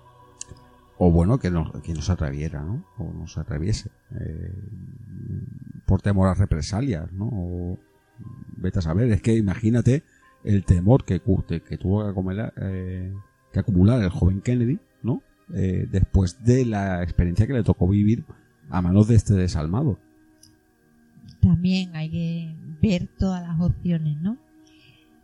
Pero también hay que ver la, todas las opciones de, de Jesse Pomeroy en este caso, porque no contento aunque hubiesen ido a su escuela, y no lo hubieran identificado, él tentó la suerte. ¿Qué quiero decirte con eso? Pues esa misma tarde, Jesse se acercó a la comisaría en donde Kennedy seguía declarando y al pasar cerca del pequeño, lo reconoció sin ninguna duda y ahí fue cuando lo detuvieron. Mm, Quizá ahí es un punto de narcisismo, ¿verdad? El, el verse tan, tan poderoso de pavonearse y de incluso pasearse por delante de la víctima mm, por la, por la sensación de poder que a lo mejor de- debió de sentir, ¿no? Y aquí podemos a lo mejor hablar de lo que es la triada oscura, ¿no? A eso, a eso es lo que voy. El narcisismo, el maquiavelismo y la psicopatía. A lo mejor el verse de no me han reconocido una vez, no me van a reconocer dos. Sí, puede ser que se viera totalmente invulnerable. Yo creo que más o menos puede ir la cosa por ahí, ¿no? Pero ¿qué pasó? Al detenerlo y a interrogarle la, la policía, él se mostraba como si estuviera en su casa, tan tranquilo, y decía que no sabía nada del asunto y que él no tenía nada que ver, que era inocente. Pero pasó la tarde, llegó la noche, se fue a dormir en la celda, y cuando lo despertaron en su celda a mitad de la noche y tras amenazarle con que iba a estar encerrado hasta que cumpliera 100 años, él ya le entró miedo y se declaró culpable. Así que cogieron a todas sus víctimas, lo llevaron a la comisaría al día siguiente y todas coincidieron en lo mismo. Jesse era la persona que les había dado tan brutales palizas. Eso ya es un poquito la fuerza del grupo, ¿no? Si están todos juntos y se lo ponen delante, pues a lo mejor es difícil negar que, que Jesse era el autor de, de tales barbaridades, ¿no? Puede ser, tampoco hay muchas señales de cómo fue esa identificación, ¿no? Todos tenemos la idea de las películas que te ponen delante del cristal, donde no te pueden ver, y no sabemos si fue uno a uno o fue todo el grupo, ¿no? Lo que sí estaba claro es que cada una de las personas que había sido maltratada por Jessie inmediatamente lo identificaron. Quizás por verse protegido tras la mampara y que Jessie no podría verle, ¿no? La cuestión es que juzgaron a Jessie y lo ingresaron con solo 12 años en un reformatorio hasta que cumpliera los 18. Pero hay una cosa que hay que remarcar. Cuando le preguntaron por qué lo había hecho, él declaró, no pude evitarlo. Bueno, estamos ahí, evidentemente, an- ante un impulso incontrolable, ¿no? Y sin duda eh, de tipo sexual. Exactamente. ¿Qué pasó con Jesse? Con tan solo 12 años, estamos hablando en el que en el periodo de un año maltrató a tantos niños. Así que, con 12 años, lo ingresaron en el reformatorio juvenil de Westboro. Ya empezamos con un nombrecito raro. Pero vamos a volver a situarnos en la época. ¿Cuántas personas se llegaron a reformar en esa época en un centro de, de menores, no? En ese tipo de institución en las cuales había lo mejorcito de cada casa. Sí, la creen de la creme. Exactamente. Y todos se copiaban unos a otros y se defendían unos de otros y habían grupos y estaban tan amenazados que realmente en vez de reformarse lo que se convertían eran en delincuentes peor de lo que llegaron, ¿no? Sí, se podían potenciar sus instintos, ¿no? O multiplicar. Pero sin embargo, y dadas las circunstancias, Jesse se dio cuenta de una cosa. Y es que si quería salir antes de los 18 años, solo podía hacer algo y era portarse bien. Así que se pasaba la mayor parte del tiempo solo, porque los mayores a él le molestaban e iban a buscarle peleas. Y los pequeños al enterarse de por qué entraron en la cárcel, vamos a llamar que, vamos a decir, perdón, que se insinuaban para intentar que, que él saltara, ¿no? Entonces, ¿qué hizo? ¿qué hizo? Dice, yo me voy a portar bien, a ver si por buen comportamiento me sacan de aquí antes de, de lo previsto. No, ya está claro que no estamos ante ningún estúpido y que tenía una línea de pensamiento bastante maquiavélica. Volvemos a la triada oscura, el maquiavelismo. Pues sí, él se aisló del mundo y el tiempo que no estaba aislado lo pasaba dando clases obligatorias y haciendo trabajo forzado. Jesse se convirtió, se convirtió en el recluso modélico. Así que, después de 15 meses de su ingreso, le concedieron la libertad condicional y pasó a una supuesta estrecha vigilancia por parte de sus padres. Lo de supuesta, muy entre comillas, ¿no? Si has podido engañar una vez durante un año cometiendo lo que has hecho, ¿quién te dice a ti que no lo puedes hacer una segunda vez? No, eso está claro, vamos. Y así ocurrió. Tras el comportamiento en el reformatorio, la policía y la familia pensó que realmente se había reinsertado en la sociedad, que había aprendido la lección y que sería una persona normal y corriente. Ojo, eh, aquí realmente ya no estamos hablando de que seduzca a su víctima, está seduciendo a un grupo muy numeroso de personas. Sí, pero en esa época a lo mejor el reformatorio no es el tipo de centro de menores que hoy en día pensamos que debe ser, ¿no? Nos tenemos que trasladar a finales del siglo XIX. Lo condenan hasta los 18, él está 15 meses. Él es lo suficientemente inteligente como para pensar que si se porta bien lo sacan antes y así lo consigue. Los padres evidentemente piensan en mi hijo mm, se ha reformado. Yo, bajo mi atenta mirada, soy responsable de lo que mi hijo haga. El problema está en que no tienes una cámara para vigilar 24 horas a tu hijo. Hombre, te tienes que poner también en el pellejo de, de la madre en este caso, ¿no? El padre estamos diciendo que es un borracho y es un maltratador, pero a ver, la madre, ¿qué más va a querer, no? O sea, siempre eh, viendo el vaso medio lleno, medio vacío, siempre va a pensar que su hijo se ha reformado, lógicamente, ¿no? Si no es que es para volverse loca.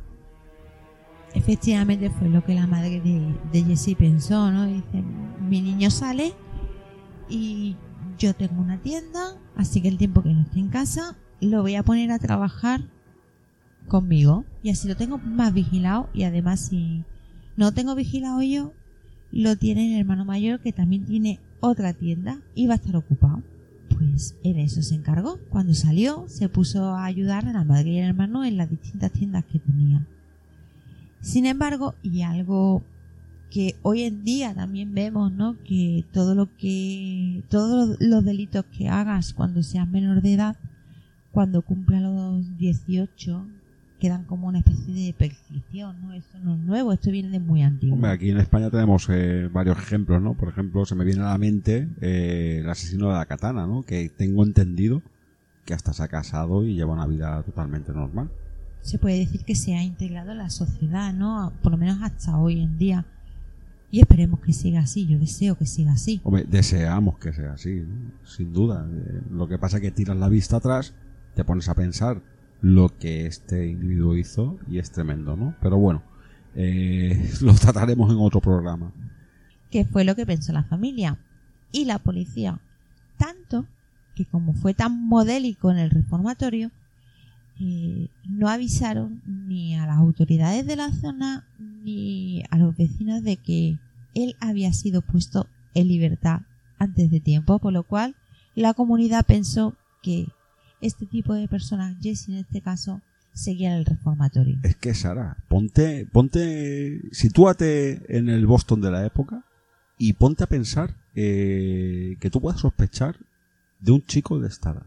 Por muy feo que sea, porque tenga el ojo así o porque sea muy grande, ponte, tú, tú sospecharías, porque yo no sospecharía. ¿eh? No, la verdad es que yo tampoco, sobre todo si no sabes su- sus antecedentes, ¿no? Que fue el- o sus antecedentes. Pues, mm, supongo que no toda la comunidad se enteró. Sí, porque hoy en día en redes sociales enseguida Salta liebre. las caras salen enseguida en redes sociales, ¿no? De, no, pues que fulanito ha hecho esto, porque menganito ha hecho lo otro y tal, y enseguida está- estamos señalados, ¿no? Enseguida, ¿no? Pero es que claro, es que ponte finales del siglo XIX un chico de esa edad. como así fue. Nadie sospechaba del hijo de, de Rusen que tenía la tienda en el barrio, ¿no? Pero ¿qué pasó? Lo pusieron en libertad y volvemos a los dos meses. ¿Qué hizo? Pues el 18 de marzo de 1834 estaba limpiando la tienda de su madre mientras hablaba con un empleado de ella, ¿no? Con, con Cor. En ese momento llegó una niña que quería comprar un cuaderno. ¿Qué te curra? Jessie vio una oportunidad de volver a salir de donde había sido escondido dentro de sí y se quedó con la niña. Le dijo al compañero que se fuera a comprar carne a una, una carnicería cercana y la chica que quería comprar un cuaderno nuevo le dijo acompáñame que tengo el cuaderno en el sótano que es el único que me queda y además lo tengo que limpiar un poquito porque lo tengo un poco de aquella manera. No, su mente enseguida se puso a maquinar y vio la manera y el momento precioso y preciso para quedarse sola con esta pobre criatura. Exactamente. Eh, ¿Qué pasó? Que cuando la llevó al sótano, que es donde supuestamente había el almacén de la tienda de la madre, la degolló brutalmente. La asesinó, la dejó en el sótano, se lavó y tuvo la sangre fría de regresar a seguir limpiando la tienda como si nada hubiese ocurrido. La madre de la pequeña, extrañada de que no llegara la niña a casa, ¿no? Salió en su busca, pero no la encontró. Avisó a la policía de la desaparición, pero aunque el empleado de la tienda, el compañero Cor, declaró que la pequeña había estado en la tienda, no buscaron la relación con los antecedentes de Jessie porque nadie sabía que había salido del, del reformatorio. Y menos cuando la habladuría popular, tú sabes que la gente habla mucho, dijo que la habían visto ser metida en un vagón de tren por un extraño. No, está claro que los bulos existen desde hace siglos, ¿no? Exacto. Por desgracia de Ketty, sí, sobre todo porque a lo mejor se había podido eh, evitar lo que ocurrió después, ¿no? Entonces, la policía decidió que la niña había sido secuestrada al, al ser supuestamente vista introducida en un vagón de tren y dejó de buscarla. Pero claro, Jessie tenía la naturaleza que tenía o, o el camino que tenía, ¿no? Y, No, está claro que cuando empieza no puede parar. y no paró. Esta vez cogió a un chico al que engañó prometiéndole dinero si lo llevaba a una dirección que él supuestamente no conocía. Harry Phil, que era este pequeño, lo acompañó al lugar y una vez allí lo amenazó con matarlo. Sin embargo, la suerte volvió a correr de parte de, la víctima, ¿no? Porque apareció un vecino de Jessica con el que tampoco se llevaba muy bien y evitó que ocurriera lo inevitable, ya que empezaron a discutir entre ellos y el chico aprovechó ese momento para escapar de la zona. Imagino que esta interrupción le provocó que no se quedara satisfecho, ¿no? Evidentemente, como ocurrió en casos anteriores, pronto encontró a su siguiente víctima. En esta ocasión fue Horace Miller, un niño de tan solo cuatro años, al que le compró pasteles para ganarse su confianza y se lo llevó a la parte pantanosa del sur de Boston, prometiéndole que allí vería barcos de vapor en esta ocasión. Sí, volvemos a, otra vez a arquetipos o elementos que, que los críos pueden llegar a idealizar, ¿no? En este caso un, un barco de vapor. Sí, así es, pero en esta ocasión, en vez de un barco de vapor, cogió su cuchillo y lo degolló. Él se fue y el cuerpo del pequeño fue encontrado por unos niños que estaban por allí. Al ver el cadáver asustados avisaron a unos cazadores que andaban por la zona, ¿no? Como podemos suponer, la familia del pequeño, junto con la policía, lo empezaron a buscar en cuanto se dieron cuenta de que Orange había desaparecido. A las 9 de la noche, la policía avisó a la familia de que habían encontrado el cuerpo del pequeño. Se lo llevaron a- al forense, ¿no? Y al lavar el cadáver, se dieron cuenta de que a la herida del cuerpo, que le había causado la, la muerte a- al pobre, se le sumaban 18 puñaladas en el tórax, una en el ojo y heridas en el escroto que indicaban lo que todos ahora mismo podemos pensar, ¿no? Que lo había intentado castrar. Sí, ya, pero es que ya 18 puñaladas en el tórax Ensañamiento. ya es un ensañamiento, ¿no? Es algo brutal, realmente, ¿no? es la herida que le causó la muerte, 18 puñaladas en el tórax, eh, la herida en el ojo y además volvemos al, al índole sexual, ¿no? El que intentó castrarlo, lo que no lo consiguió del todo, pero él seguía en su empeño de, de ese, como tú has dicho, de esa manía o ese fetiche, ¿no? Quizás porque tal vez de pequeño fue abusado por el, por el padre o desarrolló esa tendencia al cabo de los años. Pero yo creo que el dicho de este de que la policía no es tonta, ¿no? Viene de lejos. Porque ellos ataron cabos, ¿no? Y vieron a... re- recabaron muchos testimonios de, de testigos que habían visto a, a Jesse de la mano... paseando de la mano con, con diferentes niños, ¿no? Sí, así es. De hecho, hubo una mujer en declaró a la policía que había visto a este pequeño en concreto de la mano de un chico mayor que él, como si fueran hermanos, pero le llamó la atención una cosa y fue que la vestimenta, ¿no? El pequeño era de una clase social alta y él vestía como una clase social media baja de la época. Entonces, eso se lo dijo a la policía como que, que le llamó la atención. Sí, realmente es curioso, ¿no? Eh, en esa época realmente llamaría muchísimo la atención. Un chico de clase alta, pequeño, de la mano de un chico más mayor, pues vestido de una forma no acorde a, a- a su acompañante. Sí. Pero volvemos a lo mismo para la comunidad. Jesse estaba cumpliendo condena del reformatorio, así que nadie vinculó este tipo de sucesos a, a Pomeroy, ¿no? Al sádico bribón. Vamos, que realmente no sabían quién era. Era un chico, un joven, y, y no sabían que este, este ser era el monstruo que se había dedicado a, a matar a, a los pequeños de, de la comarca. Pero pronto empezaron a, indagar, ¿no? Porque ya empezaron a hacer instancia a la policía y, y acudir al reformatorio en donde Jesse en teoría estaba cumpliendo condena y ahí fue cuando se enteraron de que él ya estaba libre. Así que uno más uno es dos y enseguida las sospechas fueron hacia él y lógicamente fueron a buscarlo. Pero ¿qué pasó? Otra vez, al ser interrogado por la policía, Jesse se mostró tan tranquilo como siempre, como si la cosa no fuera con él. Así que se declaró inocente. Sin embargo, su coartada no explicaba contundentemente dónde se encontraba entre las 11 y las 3 de la tarde de ese día, por lo que esa noche ya durmió en el calabozo de comisaría. Mientras tanto, la policía intentaba recabar pruebas, ¿no? Y cogieron los zapatos de Jesse y vieron que tenía en sus suelas barro.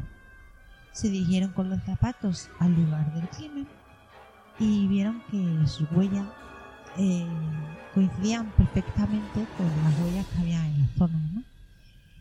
Y confirmaron la- las sospechas. Jesse había estado en la escena junto al pequeño en ese día. ¿Qué hicieron? Lo despertaron muy temprano y se lo llevaron al depósito de cadáveres para que viera al pobrecito como lo había dejado.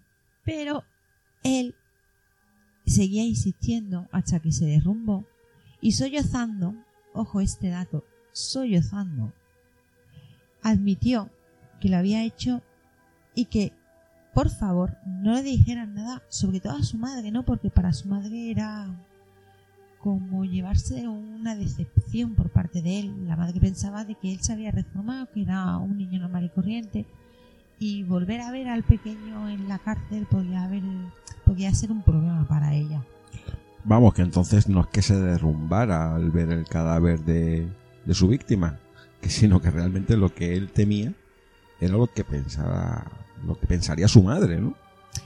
Así es, la decepción que, que ella se llevaba porque su hijo había vuelto a las andadas y en este caso a peor, ¿no? Pues simplemente no maltrataba, sino que que además asesinaba a sus víctimas. Pero claro, lo cogieron y mientras que empezó el juicio, no empezó el juicio, la madre tuvo una serie de problemas porque todo el mundo la señaló que su hijo era asesino de la zona, que se había encargado de, de, de hacer desaparecer a los pequeños y demás. Y la tienda que ella regentaba, que ella era propietaria, sufrió la desavenencia, ¿no? La gente empezó a no ir, por lo cual ella decidió vender la tienda. Los nuevos propietarios decidieron hacer una reforma en el local y cuando se metieron en el sótano encontraron aquello que no había aparecido y que en teoría había sido visto entrar en un vagón de tren y se supuso que había sido secuestrada, que era la pequeña Ketty, cuyo cuerpo estaba en un estado bastante de descomposición. ¿no? ¿Qué pasó? Eh, fueron a Jesse, le preguntaron por esta chica, por esta pequeña, y él negó la mayor, dijo que él no sabía nada, que no tenía nada que ver. Entonces la policía le dio donde más le podía doler.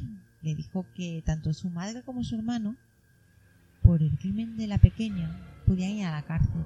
Sí, ellos ya habían visto en interrogato- interrogatorios anteriores eh, cuál era el punto flaco de Jesse, ¿no? Y era desde luego su familia. Exactamente. Entonces, dándole en el punto débil, él confesó que había asesinado a la pequeña y que la había dejado ahí. Dio todo tipo de detalles, por cierto, ¿no? desde lo primero que hizo hasta lo último que pasó con el cuerpo. Incluso viendo la, naturaleza malvada de Jesse, estoy seguro que hasta disfrutaría dando los detalles a la, a la policía recreándose en sus maldades. Salvó a la familia, salvó a la madre, salvó al hermano, evidentemente pues no tenían nada que ver y no tenían ni idea de, de lo que él hacía, ¿no? Pero el hecho de confesar y de volver a, a pensar en lo que él había hecho, ¿no? Y a recordarlo, quizás le pudo dar esa satisfacción. Volvemos a lo mismo. ¿Quién sabe lo que ocurre en la mente de un asesino y más de esas características, ¿no? Llega al juicio. ¿Qué dice el abogado de la defensa? Pues intentó que se viera al sádico bribón como lo que ya te imaginas. Sí, realmente es el único argumento que puede que puede alegar un abogado defensor ante este tipo de barbarie. Exactamente, que estaba mentalmente enfermo. Sabían que por los asesinatos que él había cometido iba a ir directamente a la pena de muerte, ¿no? Y tenía que evitarlo a toda costa. Sin embargo, en el, durante el juicio quedó constatado que Jesse sabía perfectamente lo que hacía en cada momento. Y al final se les hizo la sentencia, morir en la horca. Pero claro, aquí viene un problema. ¿Quién se atreve a firmar una sentencia a un chico de 14 años? Mandarlo a la horca. El gran Chicho Ibáñez Serrador nos regaló una excelente película de los años 70 que se llama ¿Quién puede matar a un niño? Que si no la habéis visto, de verdad que os aconsejo que la veáis, ¿eh? Porque refleja muy bien lo que pudo sentir este, este juez. Así es, una película que perturba bastante, ¿no? Tenemos la suerte que tú y yo la hemos visto y nos dejó con el cuerpo así como diciendo eh, ¿quién puede matar a un niño cuando realmente se lo merece? Ojo, no me malinterpretéis. Estamos hablando de finales del siglo XIX. Sí, y además ya a modo de curiosidad os diré que si no la habéis visto es una película que los protagonistas son niños, se desarrolla en verano y a plena luz del día. O sea que si esperáis una película de terror típica, olvidaos. Pero sí que vais a pasar miedo. Bastante.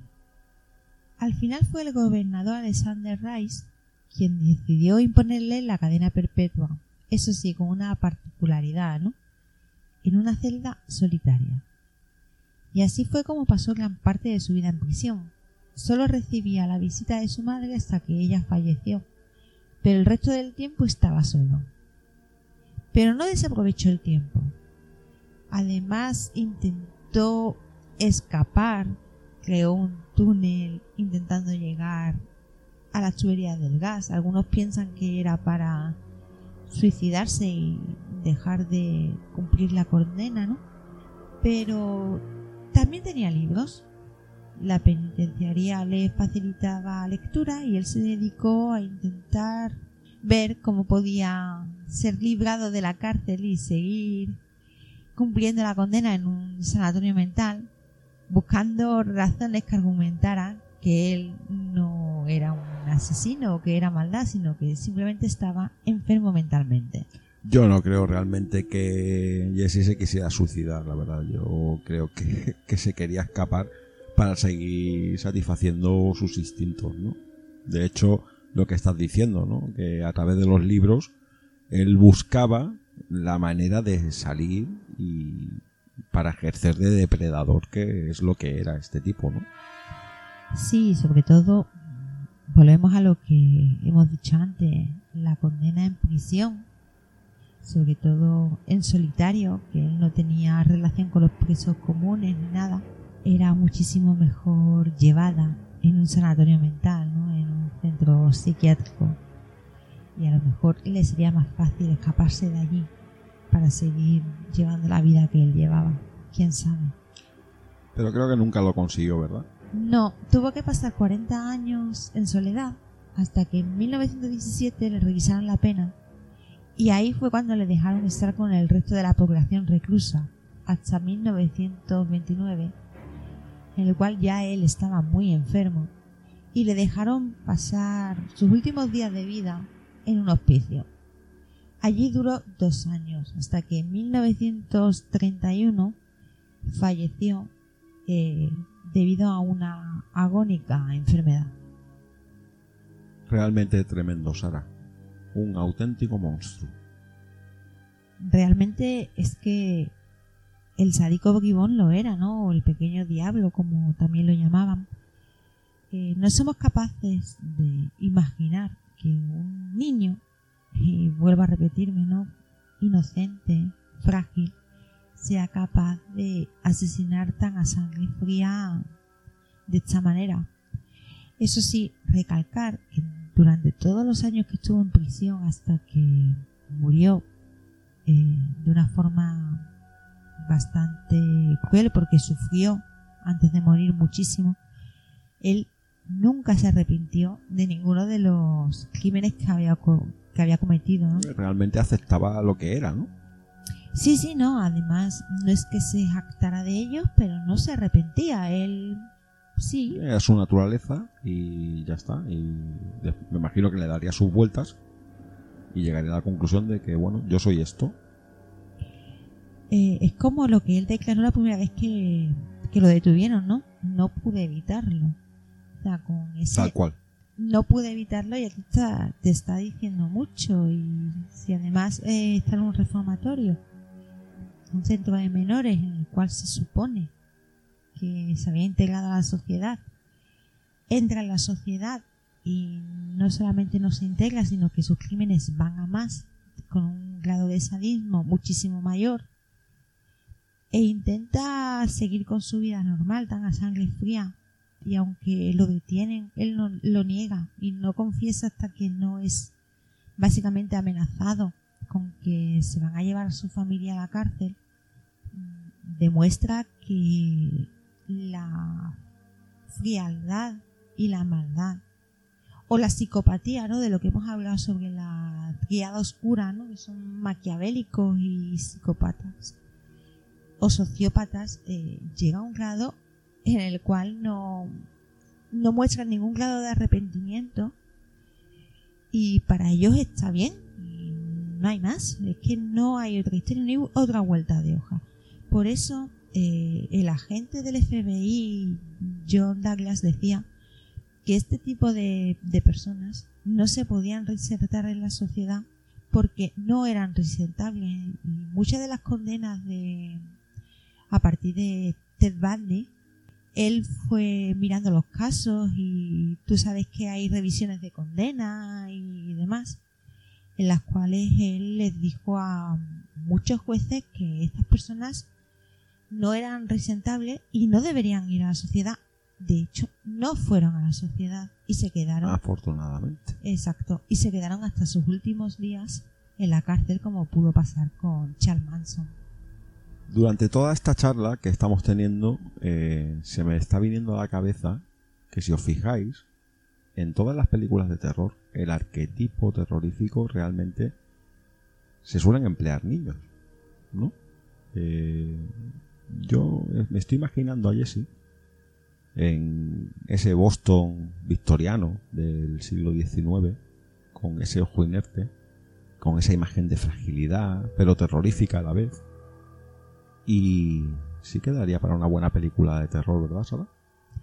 Se ha hecho películas sobre esta persona, ¿no? Y ah, vuelvo a repetir, vuelve a llamarnos la atención la juventud, que no es el único caso que ha habido en Estados Unidos y muchísimo menos en el resto del mundo, pero sobre todo en Estados Unidos. Sí, también me viene a la cabeza, hay un caso, no, no me no recuerdo bien, ¿no? Pero sí que hay un caso de dos amigos de muy corta edad en el Reino Unido que también eran unos auténticos animales.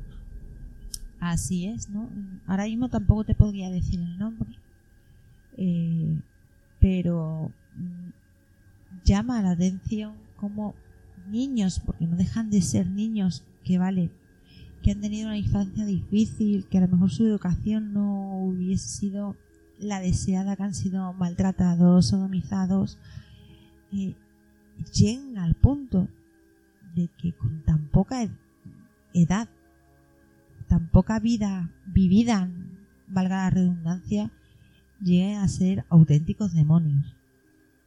Bueno, pues el gran amigo Chicho Ibáñez Serradoz se preguntaba en su gran película quién puede matar a un niño. Pues esta noche ya llevamos dos casos. Enriqueta Martí y Jesse Pomeroy sí que eran capaces de matar a un niño.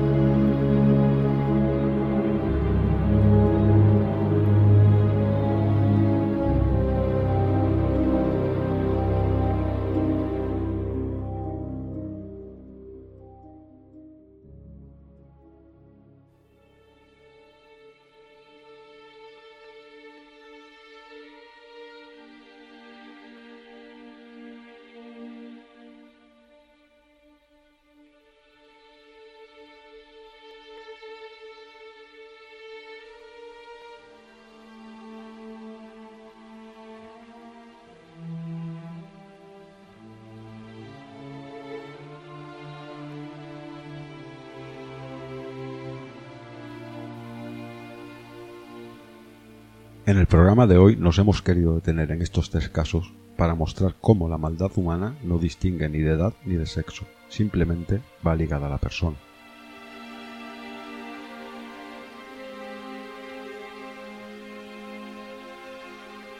Aunque nos cueste entenderlo e incluso nos cueste creerlo, la maldad existe.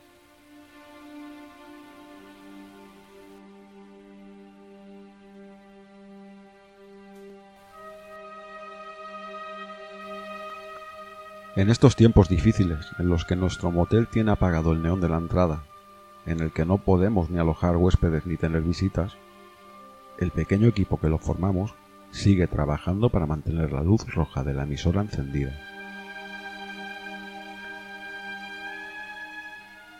Esperamos que pronto podamos volver a encender nuestro neón, señal inequívoca de que todo habrá vuelto a la normalidad.